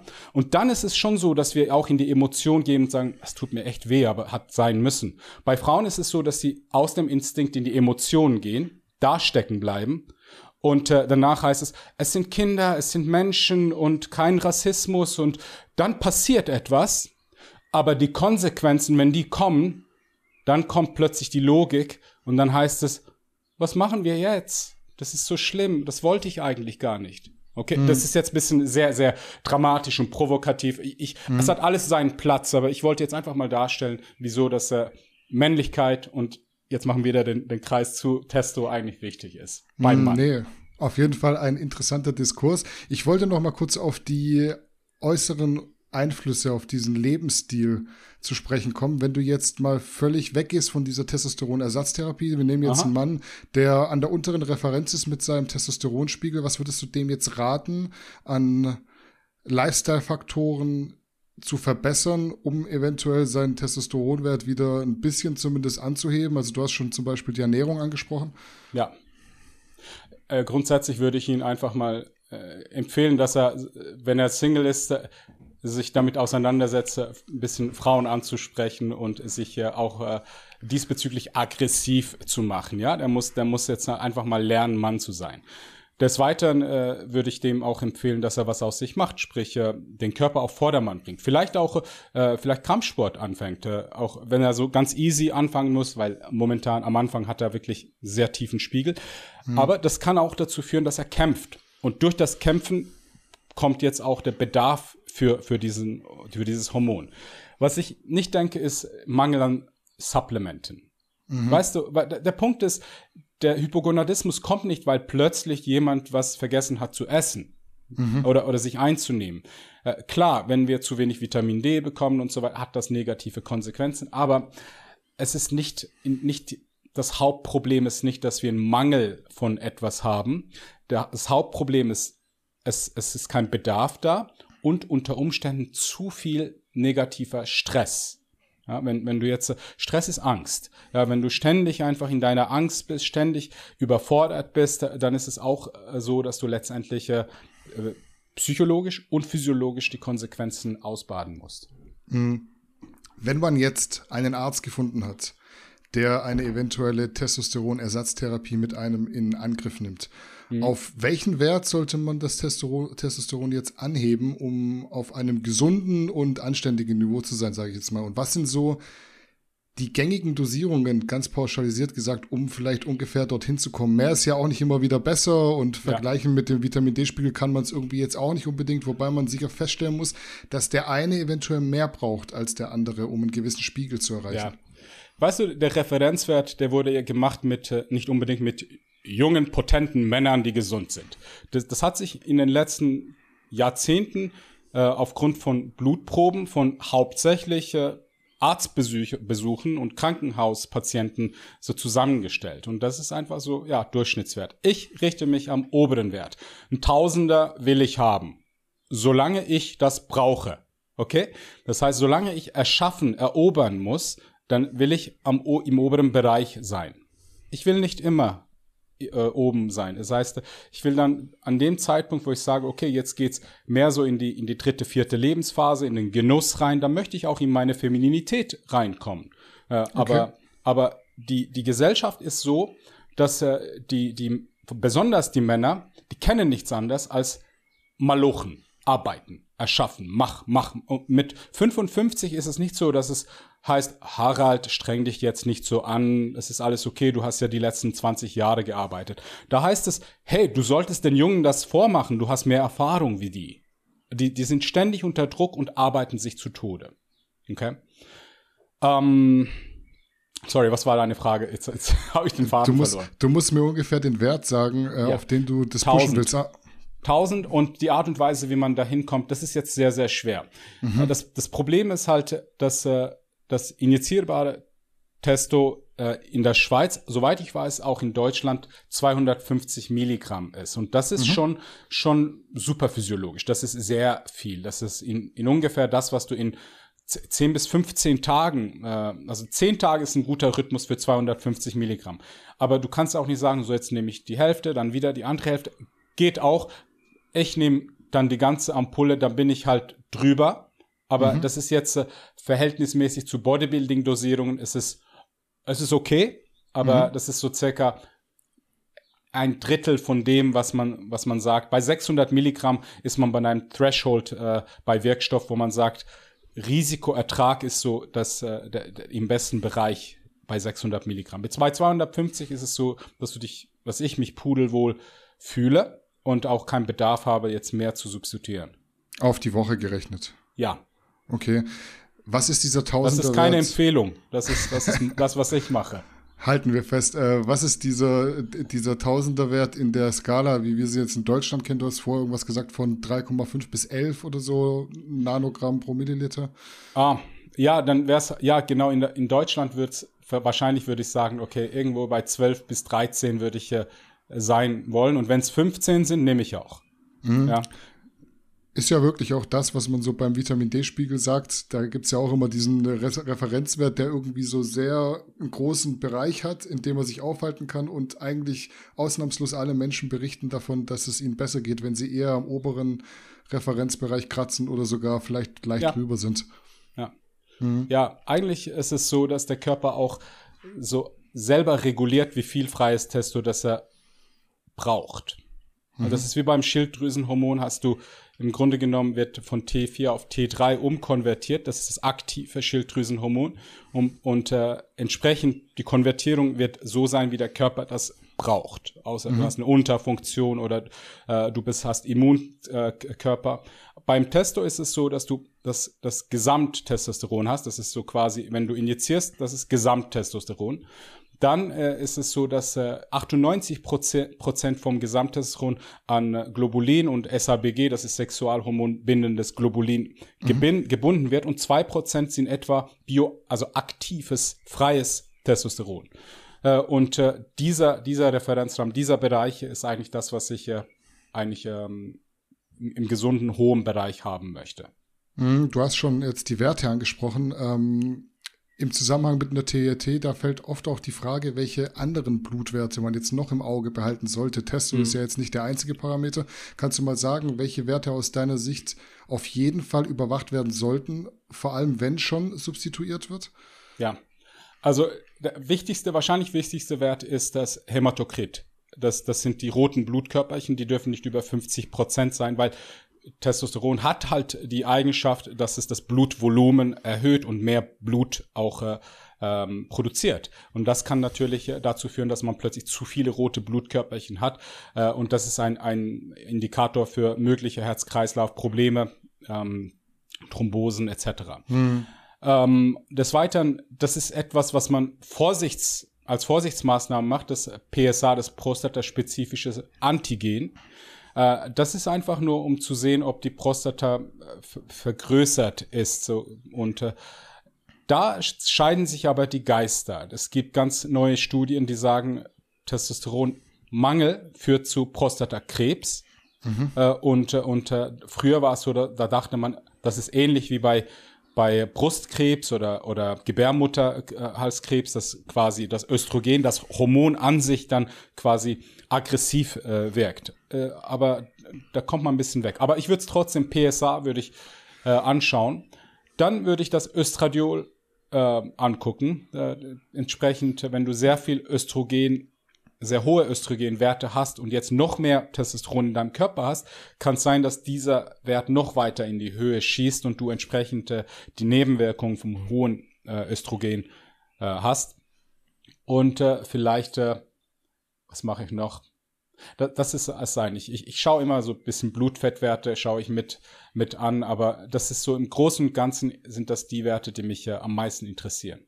Hm, wenn wir jetzt äh, Östradiol mal noch mit äh, in den Raum geschmissen haben, schon Hast du Erfahrungen bei den Ärzten, was äh, Aromatasehämmer angeht? Weil auch das sollte man ja dann ab so einer gewissen Menge kontrollieren, wenn das mhm. Östrogen zu hoch schießt, weil es auch wieder Nebenwirkungen haben kann, die nicht gewünscht sind. Ja, bin ich absolut Gegner von. Okay. Abs absolut. Weil Aromatasehämmer, das ist Chemie. Testosteron, das ist, auch wenn es jetzt chemisch ist, ist es mhm. Bioidentisch. Das ist, für deinen Körper ist das eigenes äh, Hormon. Auch die Struktur ist einfach biologisch identisch. Ident das ist nicht künstliches. Aber wenn du mit Aromatase-Hämmern, Östrogenblockern arbeitest, das ist Chemie. Das ist, hauptsächlich wurde das auch für, für Krebspatientinnen entwickelt. Und da, da sind wir bei der chemischen Kriegsführung, wo man sagt, ah, ich bekomme ein bisschen Gynäkomastie, jetzt nehme ich eine Arimidex oder Tamoxifen oder mhm. sonst was. Äh, ich ich finde, dass man das nicht einsetzen sollte in der Ersatztherapie. Das ist mir zu viel Chemie und äh, da, da stimmt's für mich äh, vom Risikoaufwand, äh, Risikoertrag nicht mehr. Mhm, und was würdest du dann jemandem raten, der stark aromatisiert, auch schon bei geringen äh, Dosierungen Testosteron, der dann eventuell wirklich eine Gynäkomastie entwickelt oder auch einfach ja. Probleme hat mit dem Wasserhaushalt, was ja auch immer nicht so gesund ist, wenn man so viel ja. Wasser oben drauf haut? Gibt, gibt wirklich sehr sensible äh, Menschen, nicht viele, aber es gibt solche, die mhm. reagieren sehr sch schnell mit einer Gyno. Äh, es gibt da erste Möglichkeit ist äh, Aromatase, das Enzym versuchen abzubauen, indem dass man Körperfett verliert. Dann wirst mhm. du auch weniger Aromatase haben und wenig, weniger Umwandlung von, Ös äh, von Testo in Östrogen. Äh, das zweite ist, du kannst versuchen, das Ganze an der Wurzel zu lösen und äh, die Knoten in der Brust äh, so quasi äh, entfernen zu lassen. Das machen alle Profi-Bodybuilder, also die Gyno wird rausoperiert. Aber das kann wieder kommen. Also da, da ist es auch keine Lösung, wo man sagt, das ist ein für alle Mal weg. Oder das letzte ist die Dosierung reduzieren. Mhm. Pausieren oder reduzieren. Mhm. Also du wählst da aber in dem Fall auf jeden Fall so die Gesundheit äh, als ersten Parameter und sagst äh, nicht noch mit mehr irgendwie Medikamenten obendrauf, Nein. sondern lieber versuchen mal Körperfett runter und dann ist eventuell bei den meisten auch schon der, der Braten safe sozusagen. Ja. ja, ja, schau, e-, eben, man muss differenzieren. Das, was ich jetzt anspreche, das ist Ersatztherapie und da geht es um Lebensqualität. Ich will, dass du ein geiles Leben hast. Ich will, dass du mhm. leistungsfähig bist, dass du potent bist, dass du schlank bist, dass du Spaß am Leben hast. Und wenn du jetzt chronische Leiden hast und das T-Shirt bei deinen Nippeln schmerzt, das ist keine Lebensqualität. Ja, da muss eine Lösung her. Mhm, okay. Hältst du es für verwerflich, wenn jetzt jemand partout keinen kooperativen Arzt findet und dann sozusagen seiner Gesundheit zuliebe das ganze Thema THT auf eigene Faust angeht, natürlich gepaart mit dem Aneignen von Wissen. Man hätte da sozusagen dann auch jemanden, der irgendwo illegal Medikamente konsumiert, aber halt irgendwie mit anderer Intention. Nein, ich halte es nicht für verwerflich. Was willst du machen, weißt du? Ich meine, wenn es keine Anlaufstellen gibt, dann werden die Menschen kreativ. Mhm. Und äh, ich finde es verwerflich, wenn man wenn man THT, also Ersatztherapie, als Vorwand nimmt, um zu stoffen. Mhm. Ich finde es verwerflich, wenn man unvorsichtig das, das äh, Know-how mit anderen Leuten teilt und die dann so in Gefahr bringt, äh, weil man vielleicht ein Vorbild ist und äh, entsprechend Autorität hat, das finde ich verwerflich. Aber wenn man sagt, ich habe ein Problem, keiner hilft mir beim Lösen und jetzt nehme ich das Ganze in eigene Hände, das finde ich persönlich nicht verwerflich. Du bist letztendlich verantwortliche für dein Leben, aber auch natürlich äh, für das Risiko, was du selber in Kauf nehmen musst. Hm, also ich stelle die Frage auf jeden Fall stellvertretend für die zwei äh, Personen, die mich da angeschrieben haben. Ich habe mich tatsächlich länger mit denen unterhalten, auch weil die mir relativ plausibel erklären konnten, dass ja. die da sehr drunter zu leiden haben, bei verschiedenen Ärzten waren und einfach keine Hilfe bekommen haben. Und sie haben dann auch zu mir gesagt, die letzte Möglichkeit, die man da jetzt hat, ist eigentlich selbsttätig zu werden und zu sagen, ja, ich, ich besorge mir das Zeug auf dem Schwarzmarkt, es ist nicht legal, aber mir geht's einfach nicht gut. Und das ist wahrscheinlich so die Wurzel allen Übels. Ich, ich würde das wahrscheinlich genauso machen und gleichzeitig aber am Ball bleiben, recherchieren, ob es da Ärzte gibt, die, die das unterstützen wollen. Hm, gut, auf jeden Fall. Äh, das äh, war mir auf jeden Fall nochmal wichtig. Weil das andere ist keine langfristige Lösung, das ist das Problem, weißt du? Hm. Und, und, du möchtest einfach auch ein bisschen, ah, ein bisschen Verantwortung abgeben und, und ein bisschen auch sagen, okay, jetzt habe ich zumindest nichts Falsches gemacht. Das, ich kann heute vor die Kamera stehen, ich habe ein, ein Arztrezept und da steht Unterfunktion, Hypogonadismus und die Therapie, ich habe einen Arzt, äh, vom Arzt ein Rezept, ne? Und ich kann jetzt auf YouTube mit dem rumwählen. Ansonsten mhm. ist es so, dass ich genauso von den positiven Eigenschaften von einer Ersatztherapie reden würde, aber ich kann es nicht, weil ich eine Hemmung habe, weil ich was Verbotenes mache. Mhm. Ja. Wie hältst du es da so mit dem Thema Ehrlichkeit? Also wenn ich jetzt quasi mich auf eigene Faust da an den Punkt begebe und äh, selbst nachhelfe, dann merke, mir geht's sehr, sehr gut, würdest du dann zum Arzt gehen und sagen, pass auf, Doc, so sieht's aus, ich bin kein Bodybuilder, zumindest nicht so, dass ich irgendwelche Ansprüche habe, jetzt hier Wettkämpfe zu machen. Ich habe das jetzt auf eigene Faust versucht, mir geht's blendend. Mhm. Wie sieht's aus? Ja, wieso nicht? Und ich würde auch sagen, ich bin Bodybuilder. Man kann ja mhm. drüber reden. Also letzt, letztendlich, letztendlich äh, finde ich einfach, dass man den, diesen, diesen Austausch, man müsste eine Plattform haben, wo man auch diesen zivilisierten, offenen Austausch pflegen kann wo man hingeht und sagt, hey, Doc, denke ich falsch? Ja, ist, was ist die Gefahr? Und was sind die, weißt du, hier, ich bezahle dir äh, 350 Euro, bitte berate mich. Ja, lass uns eine Lösung finden. Unter Umständen laufe ich da raus und sage, hey, danke Mann, ich wusste es nicht, ich, ich will ja Kinder kriegen und ich werde jetzt zuerst äh, in dem Bereich mir, mir Mühe geben und entsprechend später auf diese Lösung zugreifen. Du warst mir eine Hilfe. Oder du gehst raus und sagst, hey, du hast mir geholfen, meine Lebensqualität ist besser, alle meine Gesundheitsindikatoren, Herz-Kreislauf-Risiko ja, hat jetzt äh, davon profitiert, das Kognitive mhm. profitiert, äh, letztendlich äh, Stoffwechsel ist jetzt besser, die Potenz ist besser. Also letztendlich äh, glaube ich, dass einfach die Anlaufstelle fehlt für etwas, was, was man einfach nicht wegschlecken kann. Die, die, es ist da, das, die Problematik ist da. Ja. Mhm. Sehr guter Input auf jeden Fall. Ich wollte noch ganz am Ende zu dieser äh, Testosteron-Ersatztherapie noch auf ein Thema zu sprechen kommen. Du hattest ja, glaube ich, mal das Vorhaben, so eine Art Modell zu kreieren, mit dem Personen mit Testosteronmangel geholfen werden kann. Logischerweise in Zusammenarbeit mit einer Klinik, ähnlich wie man das auch aus den USA kennt. Ja. Kannst du mal erklären, was es damit auf sich hat, wie da der ja. Stand ist und welche Schwierigkeiten sich da in der Umsetzung ergeben? Ja, ja, tatsächlich. Ich äh, habe vor knapp eineinhalb Jahren äh, mich wirklich verschieden, bei verschiedenen Ärzten habe ich mich äh, gemeldet und äh, wollte eine Anlaufstelle für äh, Ersatztherapie, eine Testosteron-Ersatztherapie aufbauen. Hab dann auch eine Anlaufstelle gefunden, die, die Men's Klinik in Zürich, die Gentleman's Klinik in Zürich. Und äh, die waren da auch, auch offen, weil ihr Zielpublikum war, sind Männer. Ja, und, und dann habe ich das wirklich von A bis Z alles aufgebaut mit denen. Ich, ich war da schon irgendwie zigmal zu Besuch, habe die Studien gezeigt, habe mit den Ärzten geredet, debattiert, mhm. überzeugt. Äh, und wir haben tatsächlich auch einen Ablauf. Heute auch, wenn du auf diesen Kanal gehst, ist es so, dass du eine Ersatztherapie anklicken kannst. Dort kannst du den Adam-Test machen. Das, äh, da kannst du auf die Symptome von Ersatz, äh, von äh, Unterfunktion mal dich checken lassen. Mhm. Ich habe ein Labor aufgesucht, mit denen auch die, die Teste so quasi vorbereitet, dass du einfach nur da reinlaufst und sagst, ich komme von der Klinik und du bezahlst sogar so wenig wie nirgendwo in der Schweiz. Äh, gleichzeitig habe ich versucht, äh, äh verschiedene Therapiearten äh, bei denen anzubringen. Also Injektion ist eine. Es gibt auch die, die Topic, die Creme, die, die mit mhm. mikronisiertem Testosteron. Äh, das, es hört sich lustig an, aber das wird bei den Hoden hinten, da die Haut viel aufnahmefähiger ist, aufgetragen. Und entsprechend ist es so, dass es auch scheinbar funktioniert. Äh, ich habe es auch schon selber versucht zu mischen mit, mit Pentravan. Das ist so, so eine Haut, so eine Haut ähm, durchgängige, so, so ein eine Creme, die durch die Hautschicht kommt. Mhm. Äh, aber hab's nicht so gemerkt.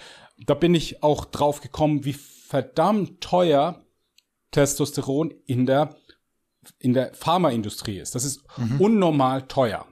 Und jetzt ist das perfide und das Lustige dabei ist, Testosteron als, als Rohstoff ist, ist billig. Es kostet nix, ne? Mhm. Also du kannst, kannst äh, Testo für 20 Euro kaufen und da machst du damit irgendwie einen halben Liter Wirkstoff mit 250 Milligramm pro, pro Milliliter, ja? Mhm. Und da ist das erste Mal auch, wahrscheinlich nicht das erste Mal, aber da bin ich dahin und gesagt, wieso ist das so teuer? Wieso wird ein billiges Wirkstoff so teuer äh, verkauft? Und da kam so die Idee, vielleicht ist eine Agenda, vielleicht möchte man das nicht äh, verkaufen.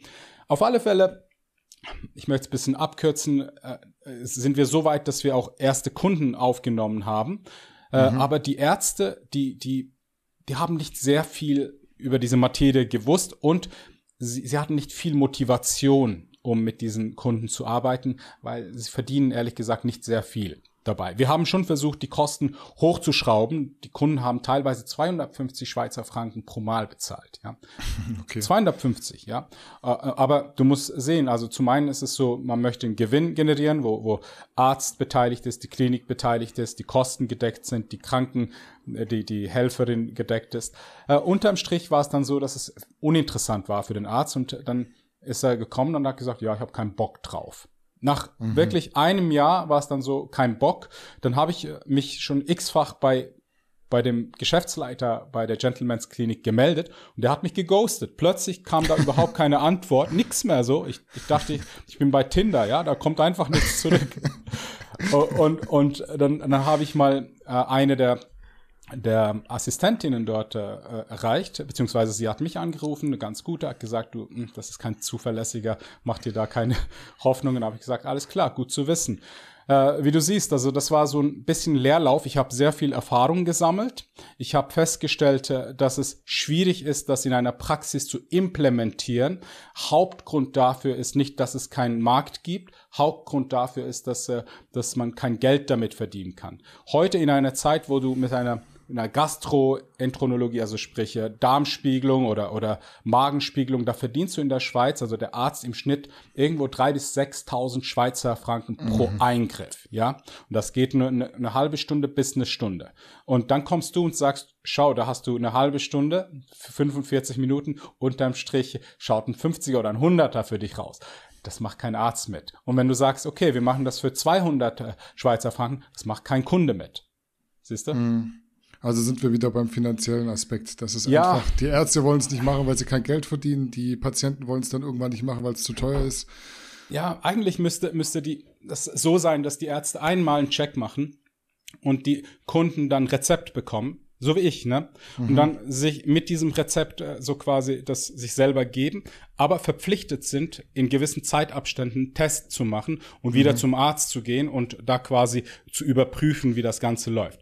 Äh, so kann man das eigentlich handhaben. Im Grunde genommen braucht es ein ein Testosteron-Klinik, was, was nur damit sich auseinandersetzt. Die haben dann meinetwegen 500 Kunden und diese 500 Kunden werden auch dafür sorgen, dass es richtig Schotter gibt. Das gibt richtig Umsatz. Äh, dann verdienen sie bei, bei jeder Ampulle 30 Franken, also oder bei, bei jeder Packung 30 Franken, mal 500 pro Monat. Das sind, das sind Lebenszeitpatienten. Ja, die mhm. nehmen das ein Leben lang. Äh, und entsprechend ist es so, dass dann alle drei bis vier Monate dann noch ein Test oder, oder eine Untersuchung dazu kommt. Also es, man kann es schon sehr äh, attraktiv gestalten. Mhm. Hast du noch Bock drauf, da was aufzuziehen? Ja, also nicht, ich, ich habe keinen Bock drauf, es aufzuziehen. Ich habe Bock drauf, dass das jemand macht und ich würde die Leute dahin adressieren. Ich, ich, mhm. weil bei mir melden sich seit meinem Video, warum du Testosteron nehmen musst auf YouTube, äh, melden sich tatsächlich jede Woche noch Menschen und, und wirklich sehr, sehr viele auch äh, rührende Geschichten, teilweise Frauen, die sich genau, bei mir ja. gemeldet haben und mir sagen, hey, danke, dank dir äh, ist unsere Ehe also gerettet ist vielleicht ein bisschen übertrieben gesagt, aber es geht uns besser, es geht ihm besser und wir wussten es nicht, wir hatten es nicht auf dem Schirm äh, und sie wurden darauf sensibilisiert. Und äh, mhm. ja, ich, ich würde mir hoffen, dass es eine Anlaufstelle gibt, nicht nur in der Schweiz, auch in Deutschland, mehrere, Österreich, überall. Mhm. Was ist der Forecast? Was meinst du? Wird sowas nochmal in der naher Zukunft irgendwie umsetzbar sein für dich? Hängst du dich da nochmal dahinter oder sagst du erstmal jetzt nach der Geschichte mit den Ärzten keine Lust mehr drauf? Äh, jetzt im Moment hänge ich mich nicht dahinter, weil das ist, ist, ist wirklich, das war ein bisschen Leerlauf. Das äh, mhm. war Zeit und Geld, was ich investiert habe, was wirklich äh, äh Lerngeld war. Äh, mhm. Äh, aber nichtdestotrotz, wenn sich tatsächlich eben jemand meldet, werde ich äh, auch äh, diese Person unterstützen, so gut ich kann. Mhm. Ähm, und äh, ja, ich, ich glaube, grundsätzlich gesellschaftlich sind wir nicht unbedingt sehr stark motiviert, um, um Männer zu unterstützen, ja, und Männern Hormone zu geben, ja. Das ist, das ist, wir sind, wir sind in einer Zeit, äh, bei dem das Ganze halt leider äh, in den falschen Hals kommt. Obwohl mhm. es super notwendig wäre. Männer, echte Männer braucht die Zeit jetzt. Mehr wie denn je. Echte Männer mit Testosteron sozusagen. Ja, gesunde, echte Männer, starke Männer. Das braucht's. Mhm. Über die haben wir jetzt äh, tatsächlich sehr viel geredet. Wir haben viel über Testosteron gequatscht.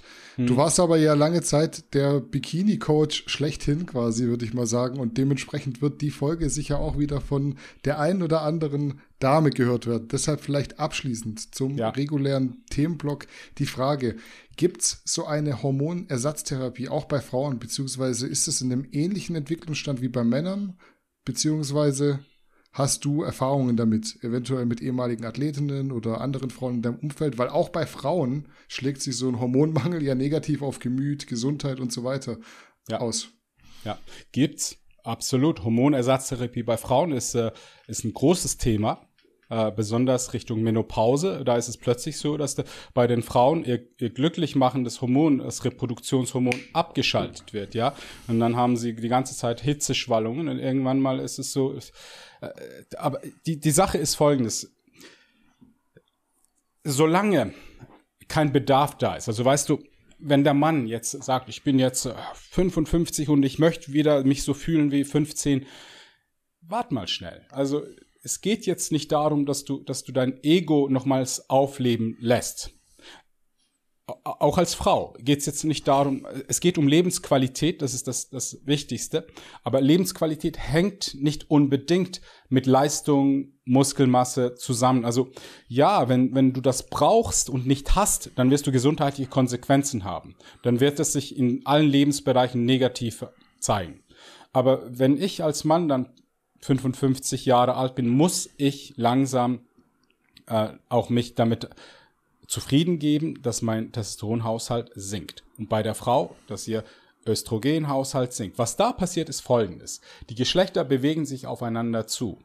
Der Mann wird femininer, mhm. okay, mhm. er entdeckt die Poesie, den Gesang, geht, geht in die Natur und die Frau wird maskuliner, schneidet sich die Haare, wird äh, rational und, und äh, jetzt ist es so, dass sie sich wieder finden können und, und da findet ein ganz anderer Austausch auch miteinander statt.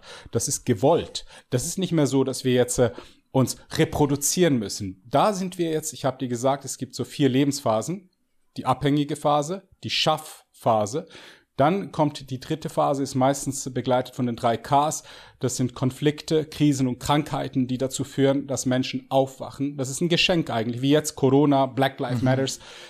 Jetzt kannst du entweder ganz erschrocken zurück in die Komfortzone und in die Opfermentalität oder du sagst dir, und das ist meistens bei Frauen plus, 40, äh, plus 30 und Männer über 40 kommt so die Phase, wo sie sagen, okay, was mache ich hier, verdammt nochmal? Ich habe jetzt, äh, ich hatte so und so viele Frauen, Sportwagen, Job, Geld, Reise. Was mache ich? Worum geht's überhaupt? Und mhm. da ist es so, dass dieser Aufwachprozess durch diese Cars auch helfen soll, zu sich selber zu finden und, und entsprechend dann halt auch in die letzte Phase reinzukommen. Die vierte Phase ist die Genussphase, wo man, wo man zu sich findet und das Leben tatsächlich auch ausgeglichen akzeptiert und genießen kann. Und das geht nicht, indem dass man sagt, Bodybuilding, Testosteron, das musst du irgendwann loslassen können. Hm. Aber wirklich zu deiner Frage, auch bei Frauen, wenn es einen Mangel gibt und es notwendig ist, dass man diesen Mangel behebt, das ist ein großes Ding. Ich persönlich habe keine Erfahrung mit meinen Kundinnen, die sind jung. Oft wird das bei Frauen eingesetzt, die ein bisschen älter sind und das ist schon viel komplexer. Also dann ist es nicht nur so, dass das einfach nur Östrogen ist, also da spielt man mit Östrogen, Testo, auch Progesteron ist da mit im Spiel. Äh, aber auf der anderen Seite muss ich sagen, bei Frauen ist das gang und gäbe, ja. Wenn die 13 sind, einen Pickel bekommen, bekommen sie die Pille, was ja nichts anderes ist als eine Hormontherapie, ja. Und, mhm. äh, und äh, das hat genauso einen Einfluss auf den Hormonhaushalt. Positives, ja, du hast jetzt keinen weniger Pickel und bekommst deine Tage nicht, du hast die Reproduktion unter Kontrolle. Negatives, du hast das Gefühl, du, du, du kannst jetzt äh, die, die ganzen Zwanziger an dir vorbeisausen lassen, Karriere machen und mit 35 wartet der Traumprinz. Ja, du hast keinen Druck und verzögerst mhm. alles. Äh, negativ, du hast mit der Zeit unter Umständen keinen Bock auf Sex. Ja, das, das, das trocknet dich aus wie die Sahara unter Umständen. und und äh, das, äh, das führt halt dazu, dass du auch dein Östrogen nicht leben kannst, deine Femininität nicht leben kannst. Und das ist das, dass die Essenz der Frau ist, ist eigentlich die Liebe. Und, und das kommt halt auch mit dem Hormon Östrogen, was dich auch äh, sozialer macht äh, und weiblicher macht. Ja, und das äh, haben die Frauen. Die haben schon lange ihre, ihre Kur sozusagen. Mhm. Du hast es jetzt äh, so dargestellt als Zyklus, der so wahrscheinlich sehr natürlich ist, dass man im Alter sich sozusagen annähert und vielleicht sogar, ich will jetzt nicht sagen, Geschlechter Umkehr, so dass der Mann eher feminin und die Frau eher maskulin wird. Ist so. Würdest du sagen, dass es gut ist? Also würdest du das befürworten? Du hast jetzt vorher auch gesagt, absolut. Wenn du vielleicht mal ein bisschen älter bist, dann muss jetzt auch nicht mehr 250 Milligramm die Woche sein, sondern dann ja. möchte ich bewusst femininer werden. Ist ja. es wirklich gut so oder kann es auch mal gut sein, einfach sehr lang, sehr maskulin zu sein? Als Mann und als Frau sehr lang, sehr feminin. Ich denke jetzt an meine Mutter, die auch, glaube ich, so ein bisschen Probleme hat beim Älterwerden und äh, sich überlegt, ja. mit Hormonen hier und Hormonen da. Ähm, ist das was Verwerfliches? Verwerflich wieder das falsche Wort, denke ich mir ja, aber ähm, kannst du verstehen, dass die Leute irgendwie dann nicht aufhören wollen, maskulin oder feminin zu sein, je nach Geschlecht? Ich glaube, das eine ist, wenn man nicht aufhören möchte, hat das sehr viel mit dem Ego zu tun. Und wenn du in der letzten Lebensphase bist, dann muss das Ego sterben. Und das bedeutet, in dieser Phase musst du ausgeglichen sein und ausgleichen tust du, wenn du von der Maskulinität langsam in die Femininität kommst. Das heißt nicht, du gehst jetzt voll aufs andere Ende des Spektrums, aber du findest dich in der Mitte. Und das führt dazu, dass du die Welt besser verstehst, die Menschen besser verstehst, alles besser akzeptieren kannst. Wenn du in deiner Männlichkeit bist, dann, dann hast du Mühe, also du ziehst das Feminine an, aber ihr seid das Gegenpol zueinander ja, äh, und, und es ist, hat halt auch Konflikte, die auch teilweise positiv sind, aber Harmonie ist in der Mitte. Mhm. Kann man ich, das ich dann, das gut. Kann man das wirklich so verstehen, dass dann, wenn sich die beiden äh, Ehepartner, sage ich jetzt mal, annähern im Alter, dass es dann auch viel mehr Harmonie gibt, weil man näher beieinander ist hormonell? Ja, ja, das Problem ist erst, wenn das passiert, wenn ihr 30 seid. Dann werdet ihr zu Buddies, ja, dann werdet mhm. ihr zu Freunden, dann herrscht keine sexuelle Spannung, dann bist du in einer sexlosen Beziehung und äh, dann, dann findet auch kein Wachstum statt in der Phase deines Lebens, wo Wachstum stattfinden sollte. Ja, mhm. das ist, das ist nicht gut. Mhm. Super. Das äh, dazu, damit wären wir tatsächlich für heute mit dem Pflichtteil durch. Und ich würde sagen, wir widmen uns wie sonst auch immer noch ein paar Zuschauerfragen, um die Klar. Episode gebührend abzuschließen. Es wird jetzt abrupt tatsächlich Bodybuilding-lastig. Hau rein. Erste Frage. Glaubst du, dass ein Nicht-Amerikaner in naher Zukunft wieder Mr. Olympia werden kann, um vielleicht nochmal die in der letzten Folge angesprochene Politikunterstellung im Bodybuilding etwas aufzugreifen. Ich glaube schon. Also, wenn die Social Justice Warriors äh, sich durchsetzen, ist es bald so, dass äh, irgendein äh, Nicht-Amerikaner Bodybuilder wird. Ähm, da, grundsätzlich schwierig, politisch gesehen, aber äh, ich, ich glaube jetzt auch, dass äh, so, so ein bisschen der Druck auch wächst und die, die die Araber teilweise, die sind so verdammt gut. Du kommst nicht mehr an denen vorbei, ohne dass du wirklich selber super Talente hast. Äh, und ich glaube auch, dass das Marketing nicht mehr lokal betrieben wird, dass es unbedingt ein Amerikaner sein muss. Man kann auch mit einem Araber sehr viel Geld verdienen aus Amerika aus. Ja, ich, ich prophezeie in den nächsten drei Jahren einen nicht-amerikanischen Mr. Olympia. Obwohl mhm. ich keine Ahnung habe, wer da noch mitmacht. Ja, du, du bist ein bisschen raus, du hast es letztes Mal schon gesagt. Würdest du aber überhaupt sagen, dass man da so viel Nationalität hineininterpretieren sollte? Weil am Ende muss ich jetzt so sagen, als jemand, der da so sehr drin ist, es gab irgendwie in den letzten Jahren jetzt auch keinen Nicht-Amerikaner, der irgendwie glasklar um den Sieg betrogen ja. worden wäre. Ja, ja. Absolut. Also äh, bei den 212ern war der Flex Lewis ja richtig gut eine Zeit lang und, und äh, der ist ja Engländer. Äh, aber der hat die kleine Klasse und den, leider nimmt man das nicht so, das ist, gehört nicht zum Olympia. Ne? Mhm. äh, und äh, ansonsten finde ich halt, äh, wenn wir zum Bodybuilding und zum Stoff gehen möchten, ich finde die Bodybuilder überhaupt nicht mehr schön oder ästhetisch. Man sieht wirklich, dass sie sehr stark chemielastig arbeiten. Also sie sind thick, richtig heftig und äh, aber du siehst nicht mehr so die Arbeit von den 90ern, Anführungsschlusszeichen, die haben entwässert wie hohl und die sind dann teilweise hinter der Bühne umgekippt und gestorben. Also die, die waren dann halt fast zu qualitativ, äh, aber äh, die haben gearbeitet. Ich, ich mhm. kannte auch einen, einen Profi-Bodybuilder zu dieser Zeit ähm, und, und der hat tatsächlich richtig auch gut, schön trainiert. So richtig, hat Spaß gemacht, dem zuzuschauen. Der hat richtig schön trainiert. Der hat nicht so rumgerissen oder so.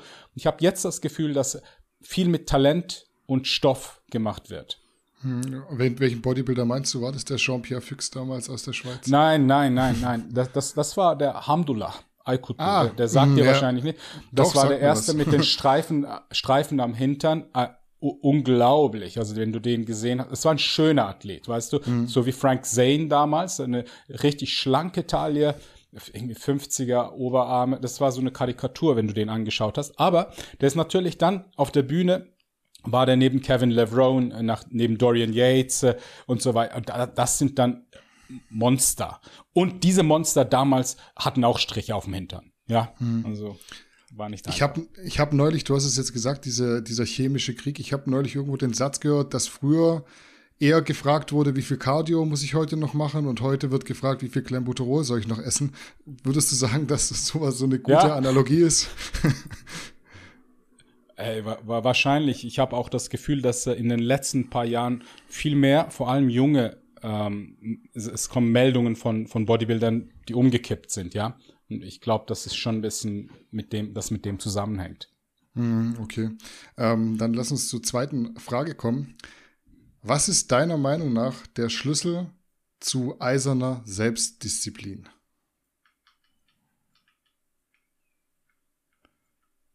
Disziplin? Ganz einfach.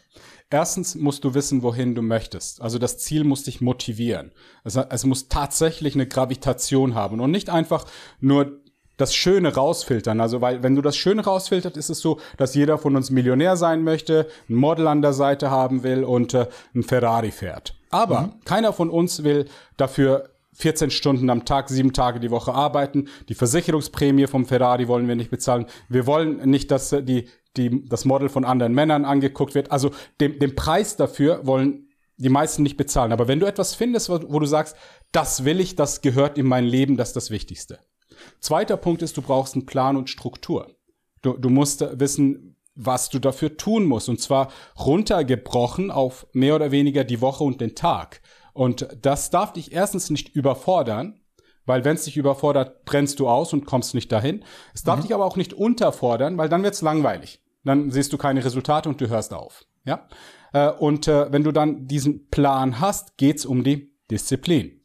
Äh, Disziplin, da sind wir ein bisschen nachlässig mit uns selber. Wenn wir unsere Kinder, unsere Haustiere äh, irgendwie jetzt äh, denen was geben müssen, dann ist es so, dass wir dieses Medikament, wenn es eins ist, äh, regelmäßig zur gleichen Zeit geben. Bei uns selber sind wir nachlässig. Ne? Und damit wir diszipliniert sind, ist es so, dass wir uns verpflichten müssen. Das ist das Einfachste. Verpflichten bedeutet, äh, du suchst dir jemanden, ein Mentor, ein Coach, investierst, ja, Skin in the Game heißt, du zeigst, wie viel das es dir wert ist. Und zwar so, dass diese Person dann auch motiviert ist, dir zu helfen. Äh, und entsprechend habt ihr nachher einen, einen Austausch, wo dieser Mentor war da, wo du bist. Und entsprechend ist es so, dass er dich quasi verpflichtet und du dich gegenüber ihm verpflichtest. Und, und entsprechend muss es auch Konsequenzen geben, wenn du zum Beispiel etwas nicht tust, man muss Lösungen suchen. Auf diese Art und Weise kommt man vorwärts. Auf diese Art und Weise ist es Disziplin vorhanden. Und das zweite, das ist Motivation oder Disziplin durch Substraktion. Du musst Ballast abwerfen. Also wenn, wenn du Dinge hast, die dich ablenken von deinem Ziel, das heißt, ah, ich brauche jetzt einen Kaffee, eine Shisha, eine Zigarette, äh, ich muss jetzt schnell noch auf Instagram. Du musst das abwerfen, damit du den Fokus überhaupt haben kannst. Willenskraft ist endlich. Und äh, es gibt nicht Menschen, die mehr Willenskraft oder weniger haben, aber du kannst das steuern, indem dass du sagst, wenn ich keine, keine Chips zu Hause habe, dann kann ich die auch nicht essen. Und entsprechend mhm. kannst du damit äh, dafür sorgen, dass du ähm, da, deine Willenskraft nicht ausgeben musst und entsprechend stärker und disziplinierter bist. Mhm. Würdest du auch sagen, dass es definitiv Sinn machen kann, sich so einen Mentor zu suchen und für diesen auch wirklich Geld zu bezahlen, einfach ja. um sich bewusst zu machen, ich habe da jetzt was rausgelegt, ich habe da finanziellen Aufwand betrieben, ich muss mich diesen Menschen jetzt verpflichten, ähm, ja. um dann quasi geistig und auch körperlich und whatever zu wachsen? Ja. Schau, das ist der Tipp, den ich jedem da draußen geben würde, der bis 30 würde ich nicht mal großartig euch empfehlen, Geld zu sparen. Ja, ich würde investieren in mich und dass ich was aus mir mache. Okay, das heißt, äh, dass ich, dass ich letztendlich vorwärts komme, mich wertvoll mache. Das, was ich sparen möchte, kann ich später um vieles mehr, wenn ich letztendlich diesen Wert einsetzen kann, den ich, den ich letztendlich äh, bekomme. Und diesen Wert, das bekommst du hauptsächlich eben von, von, von Menschen, die dir das geben können. Du kannst auch Bücher lesen, du kannst auch in irgendwelche Workshops gehen, aber das funktioniert in der Regel nicht. Das Problem ist da, du wirst zwar inspiriert, nach drei Tagen bist du wieder an dem Punkt, wo du warst. Du brauchst jemand, wo du dich gegenüber verpflichtest. Und wenn diese Verpflichtung da ist, an dem Zeitpunkt, äh, bei mir ist es so, mein Mentorship das, das kostete, ist ein Preispunkt, das sich nicht jeder leisten kann. Aber das ist etwas, nur die Leute, die es tatsächlich wollen, bezahlen den auch. Und entsprechend ist es dann so, dass sie sagen, weißt du was, dafür reiße ich mir den Hintern auf. Und weil die das machen, ist es so, dass ich sage, dafür reiße ich mir den Hintern auf, weil, weil es jetzt plötzlich äh, stimmt vom Aufwand-Ertrag her. Und so kommst du vorwärts im Leben. Hm, okay. Investiert in euch. Absolut. Hm, definitiv. Frage Nummer drei. Wenn du es kurz und bündig beschreiben müsstest, was sind die wohl größten Unterschiede zwischen der Schweiz und Deutschland? Kurz und bündig. Mhm. Gibt es äh, überhaupt Unterschiede? Ja, ja, also ich, ich würde jetzt sagen, wir haben hier ein bisschen mehr Organisation, es ein bisschen sauberer, also äh, dadurch, dass es organisiert ist und so, so weiter. Ähm, es ist, äh, in der Schweiz haben wir weniger soziales Leben. Also es, es kostet okay. viel Geld in der Schweiz zu leben. Klar ist das Durchschnittseinkommen hier äh, pro Kopf irgendwo bei vielleicht 5000 Euro, 5500 Schweizer Franken. Das hört sich viel an. Aber eine, eine Miete hier in Zürich ist locker bei zweieinhalb bis 3000 Schweizer Franken. Dann hast du eine Krankenkasse, die du aus der eigenen Tasche bezahlst, die kostet dich locker in meinem Alter 300 bis 400 Franken pro Monat. Essen, wenn ein Deutscher hier in die Schweiz kommt, die bekommen mhm. Herzinfarkt, wenn sie die Preise sehen, wie viel das es kostet. Also Lebenshaltung in der Schweiz ist sehr, sehr teuer. Äh, das heißt, du hast ein hohes Einkommen, aber auch sehr hohe Ausgaben. Das ist ein Unterschied. Ich glaube, das Soziale ist in Deutschland auch ein bisschen, bisschen mehr. Also da, da kann das Leben je nachdem halt ein bisschen mehr Spaß machen. Ist mehr so eine Achterbahn. Bei uns ist es halt Karussell. Du kannst dir nicht so viele Auf- und Abs auch äh, leisten. Äh, wettertechnisch ist, ist plus minus äh, dasselbe. Ähm, ja, ehrlich gesagt, ja, die Fahne sieht auch ein bisschen anders aus, aber es ist nicht, nicht, es ist nicht so verschieden. Ja, und wir haben ah, weniger Steuern, immer noch zu viel, immer noch verdammt noch mal zu viel und das ist Raub. Das ist Steuer ist Raub. Das ist einfach, mhm. das ist, da, jemand zwingt dich mit Gewalt dazu, dass du ihm Geld gibst. Ja, ich verkaufe mein Haus und da heißt, gib mir bitte einen Teil von deinem Ertrag. Dann sage ich, ja, wenn ich Verlust mache, willst du da auch was haben? Nein. Also ich bin, ich bin gegen, gegen, gegen, ich bin für vernünftige Steuer und das, was wir haben, ist keine vernünftige Steuer. Aber in Deutschland ist es, soweit ich weiß, an die 40 Prozent, die du einfach mal so abgibst das ist mehr als da in, in, in der Schweiz. Dafür habt ihr halt äh, geringere Kosten. Der, der, der Kebab kostet halt in Deutschland dann viel weniger als in der Schweiz. Aber unterm Strich äh, bleibt in der Schweiz ein bisschen mehr in der Tasche hängen. Mhm. Der Kebab ist ein gutes Stichwort, weil da kann ich mich tatsächlich erinnern, als ich mal in Basel war, habe ich, glaube ich, 9 Euro bezahlt. Ja, ja.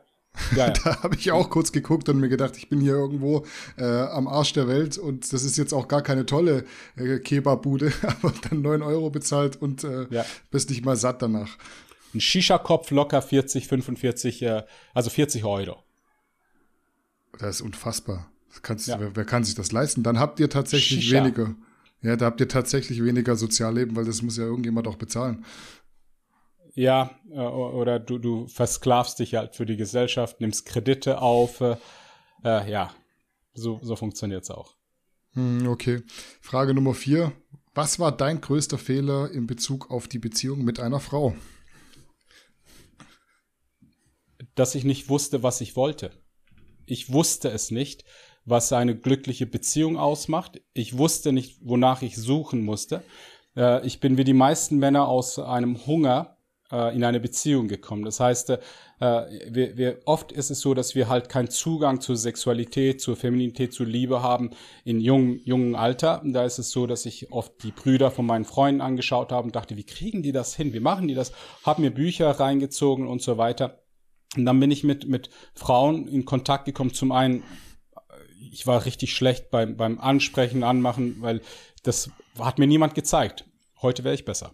Auf alle Fälle ist es dann, war es dann so, dass ich, dass die Beziehungen dann nicht gut gelaufen sind und so typischerweise ist es dann halt so, dass man sich gegenseitig dafür verantwortlich macht. Ja, also du bist die Falsche, du bist der Falsche.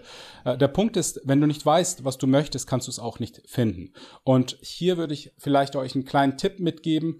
Überfordert die Frauen nicht und liebe Frauen, überfordert die Männer nicht. Die können nicht alles für euch sein. Und das heißt, du musst dir ganz klar auch im Vorfeld darüber Gedanken machen, was du möchtest. Möchtest du eine finanzielle Unterstützung? Möchtest du eine, eine, eine Freundin, mit der du dich unterhalten kannst? Möchtest du eine Mama für deine Kinder? Möchtest du eine sexuelle Partnerin, eine Muse?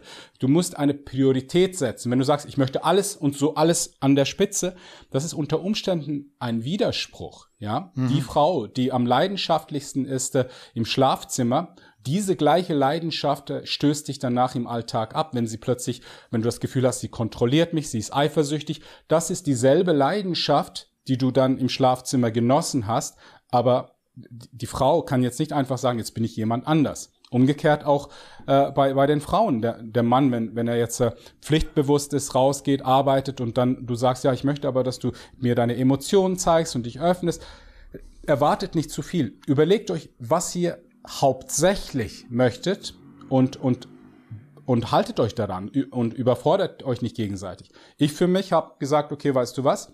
Ich will die, ich will die Sexualität. Ich will die Partnerin, die für mich diese positive Energie, äh, auch diese Anziehungskraft äh, hergibt, weil das andere kann ich anders wie holen. Also mit den Freunden kann ich mich austauschen. Finanzielle Unterstützung kann ich selber für sorgen, aber die Sexualität kann ich nicht holen. Und deswegen brauche ich diese sexuelle Spannung, die auch nicht selbstverständlich ist in einer Beziehung. Ja. Mhm. Sehr guter Input auf jeden Fall. Und äh, da könnt ihr euch sicher dann was rausziehen. Tatsächlich kamen solche Fragen öfter. Ähm, ja. zu, zu, zu, zu, deiner Meinung, so was, was, was äh, der Umgang mit Frauen angeht. Ich muss es nur sehr dosiert halten, weil wir ja trotzdem hier am Ende so in einem äh, Fitness- und Sportrahmen sind. Ähm, ja, ja, das werden wir bestimmt auch mal machen, dieses Thema exklusiv äh, anschauen. Wir haben äh, so viele Themen vor uns noch. Ich glaube, das wird noch sehr, sehr spannend hier mit uns beiden. Ähm, noch eine Frage für Burak-Fans, glaube ich. Kannst, beziehungsweise wirst du ein Buch zu den Themen Alpha-Mindset, Männlichkeit, Umgang mit Frauen etc. schreiben und veröffentlichen. Ich bin dran. Lustig. Ich, äh, ich, ich, bin dran. Ich habe äh, einen ganz guten äh, Schriftsteller, Journalisten gefunden, der unterstützt mich dabei. Äh, es ist ein, eine Einführung und das geht, äh, weil ich bin davon überzeugt, dass Bücher keine Leben verändern. Aber man kann den Kopf in die richtige Richtung drehen. Und hierbei geht es dann darum, dass man auch Männern irgendwo zwischen ich sage jetzt mal so zwischen 20 und 30, 30 und 40, 40 aufwärts, so sagt, um was geht's jetzt überhaupt? Weil die Rollen sind verschieden. Wenn, wenn der 20-Jährige, ich sage jetzt mal, ein Leben vor sich hat, muss er anders vorgehen wie jetzt der 40-Jährige. Und dabei werde ich das wahrscheinlich auf so vier Lebenspfeiler runterbrechen. Da geht es um Gesundheit und Fitness. Da werde ich den Jungs sagen, mach was aus dir, ja. Äh, dann geht es aber auch um Beruf, Beruf und Finanzen, dass man diese finanzielle Unabhängigkeit bekommt. Keine Angst, es wird nicht der nächste Wie werde ich Millionär Buch, aber ich werde dir versuchen beizubringen, wie dass du im Minimalismus glücklich wirst und dann, wenn du obendrauf dann den Luxus dir leisten kannst, äh, umso dankbarer und, und äh, zufriedener wirst. Dann geht es um Beziehungen. Geschlechtsdynamik, gute Freunde, wie man mit der Familie umgeht und ganz zum Schluss äh, geht es auch um, um das Leben, Lifestyle, ja, um dass es Spaß macht, dass man, dass man auch jeden Tag an seinen Lieblingstag rankommt, dass man sagt, okay, das ist mein Traumtag und den möchte ich so oft wie möglich wiederholen. Bin mhm. dran. Ja, und äh, wie sieht's aus? Gib mal ein bisschen ein paar Insights, ein bisschen aus dem Nähkästchen. Wie weit seid ihr?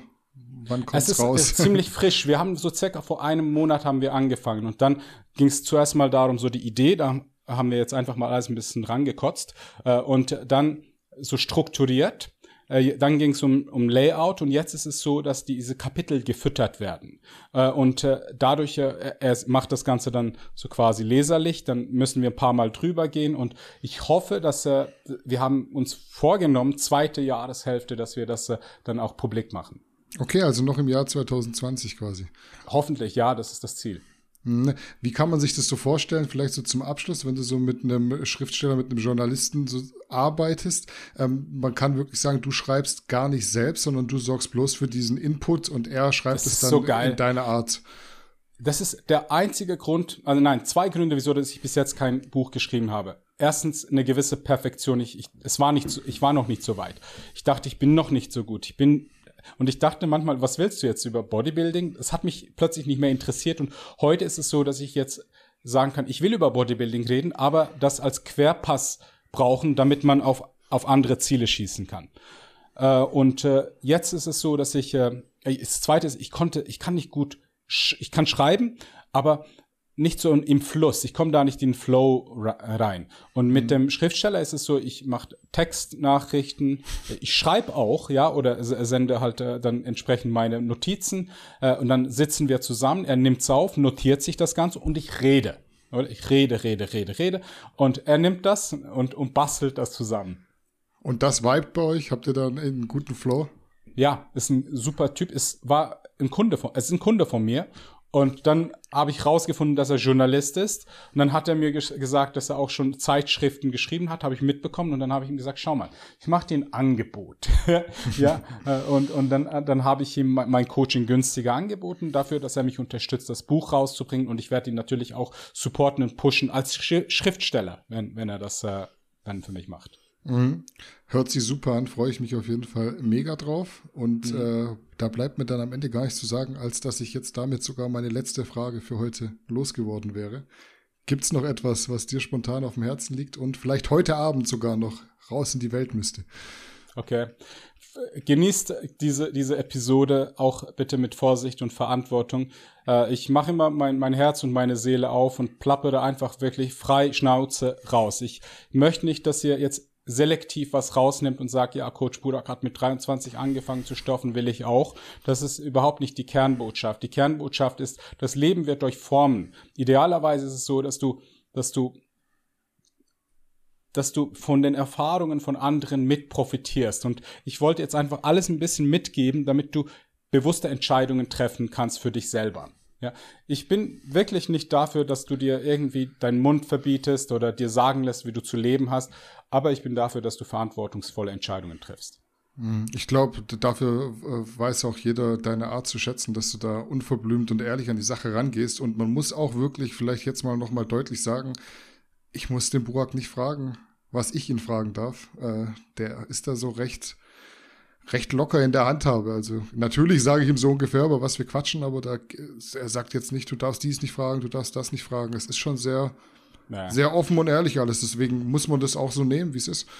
Ja, das Einzige, was ich äh, jetzt nicht, und da würdest du es merken, wenn es sehr privat wäre, weißt du, mhm. äh, ungeklärte äh, Situationen in meinem Leben, sogar da bin ich sehr transparent, wenn ich gewisse Dinge verarbeitet habe, teile ich das gerne mit aber wenn es sehr privat wird. Aber, aber ansonsten, ich bin, ich, ich bin sehr transparent, habe kein mhm. Problem.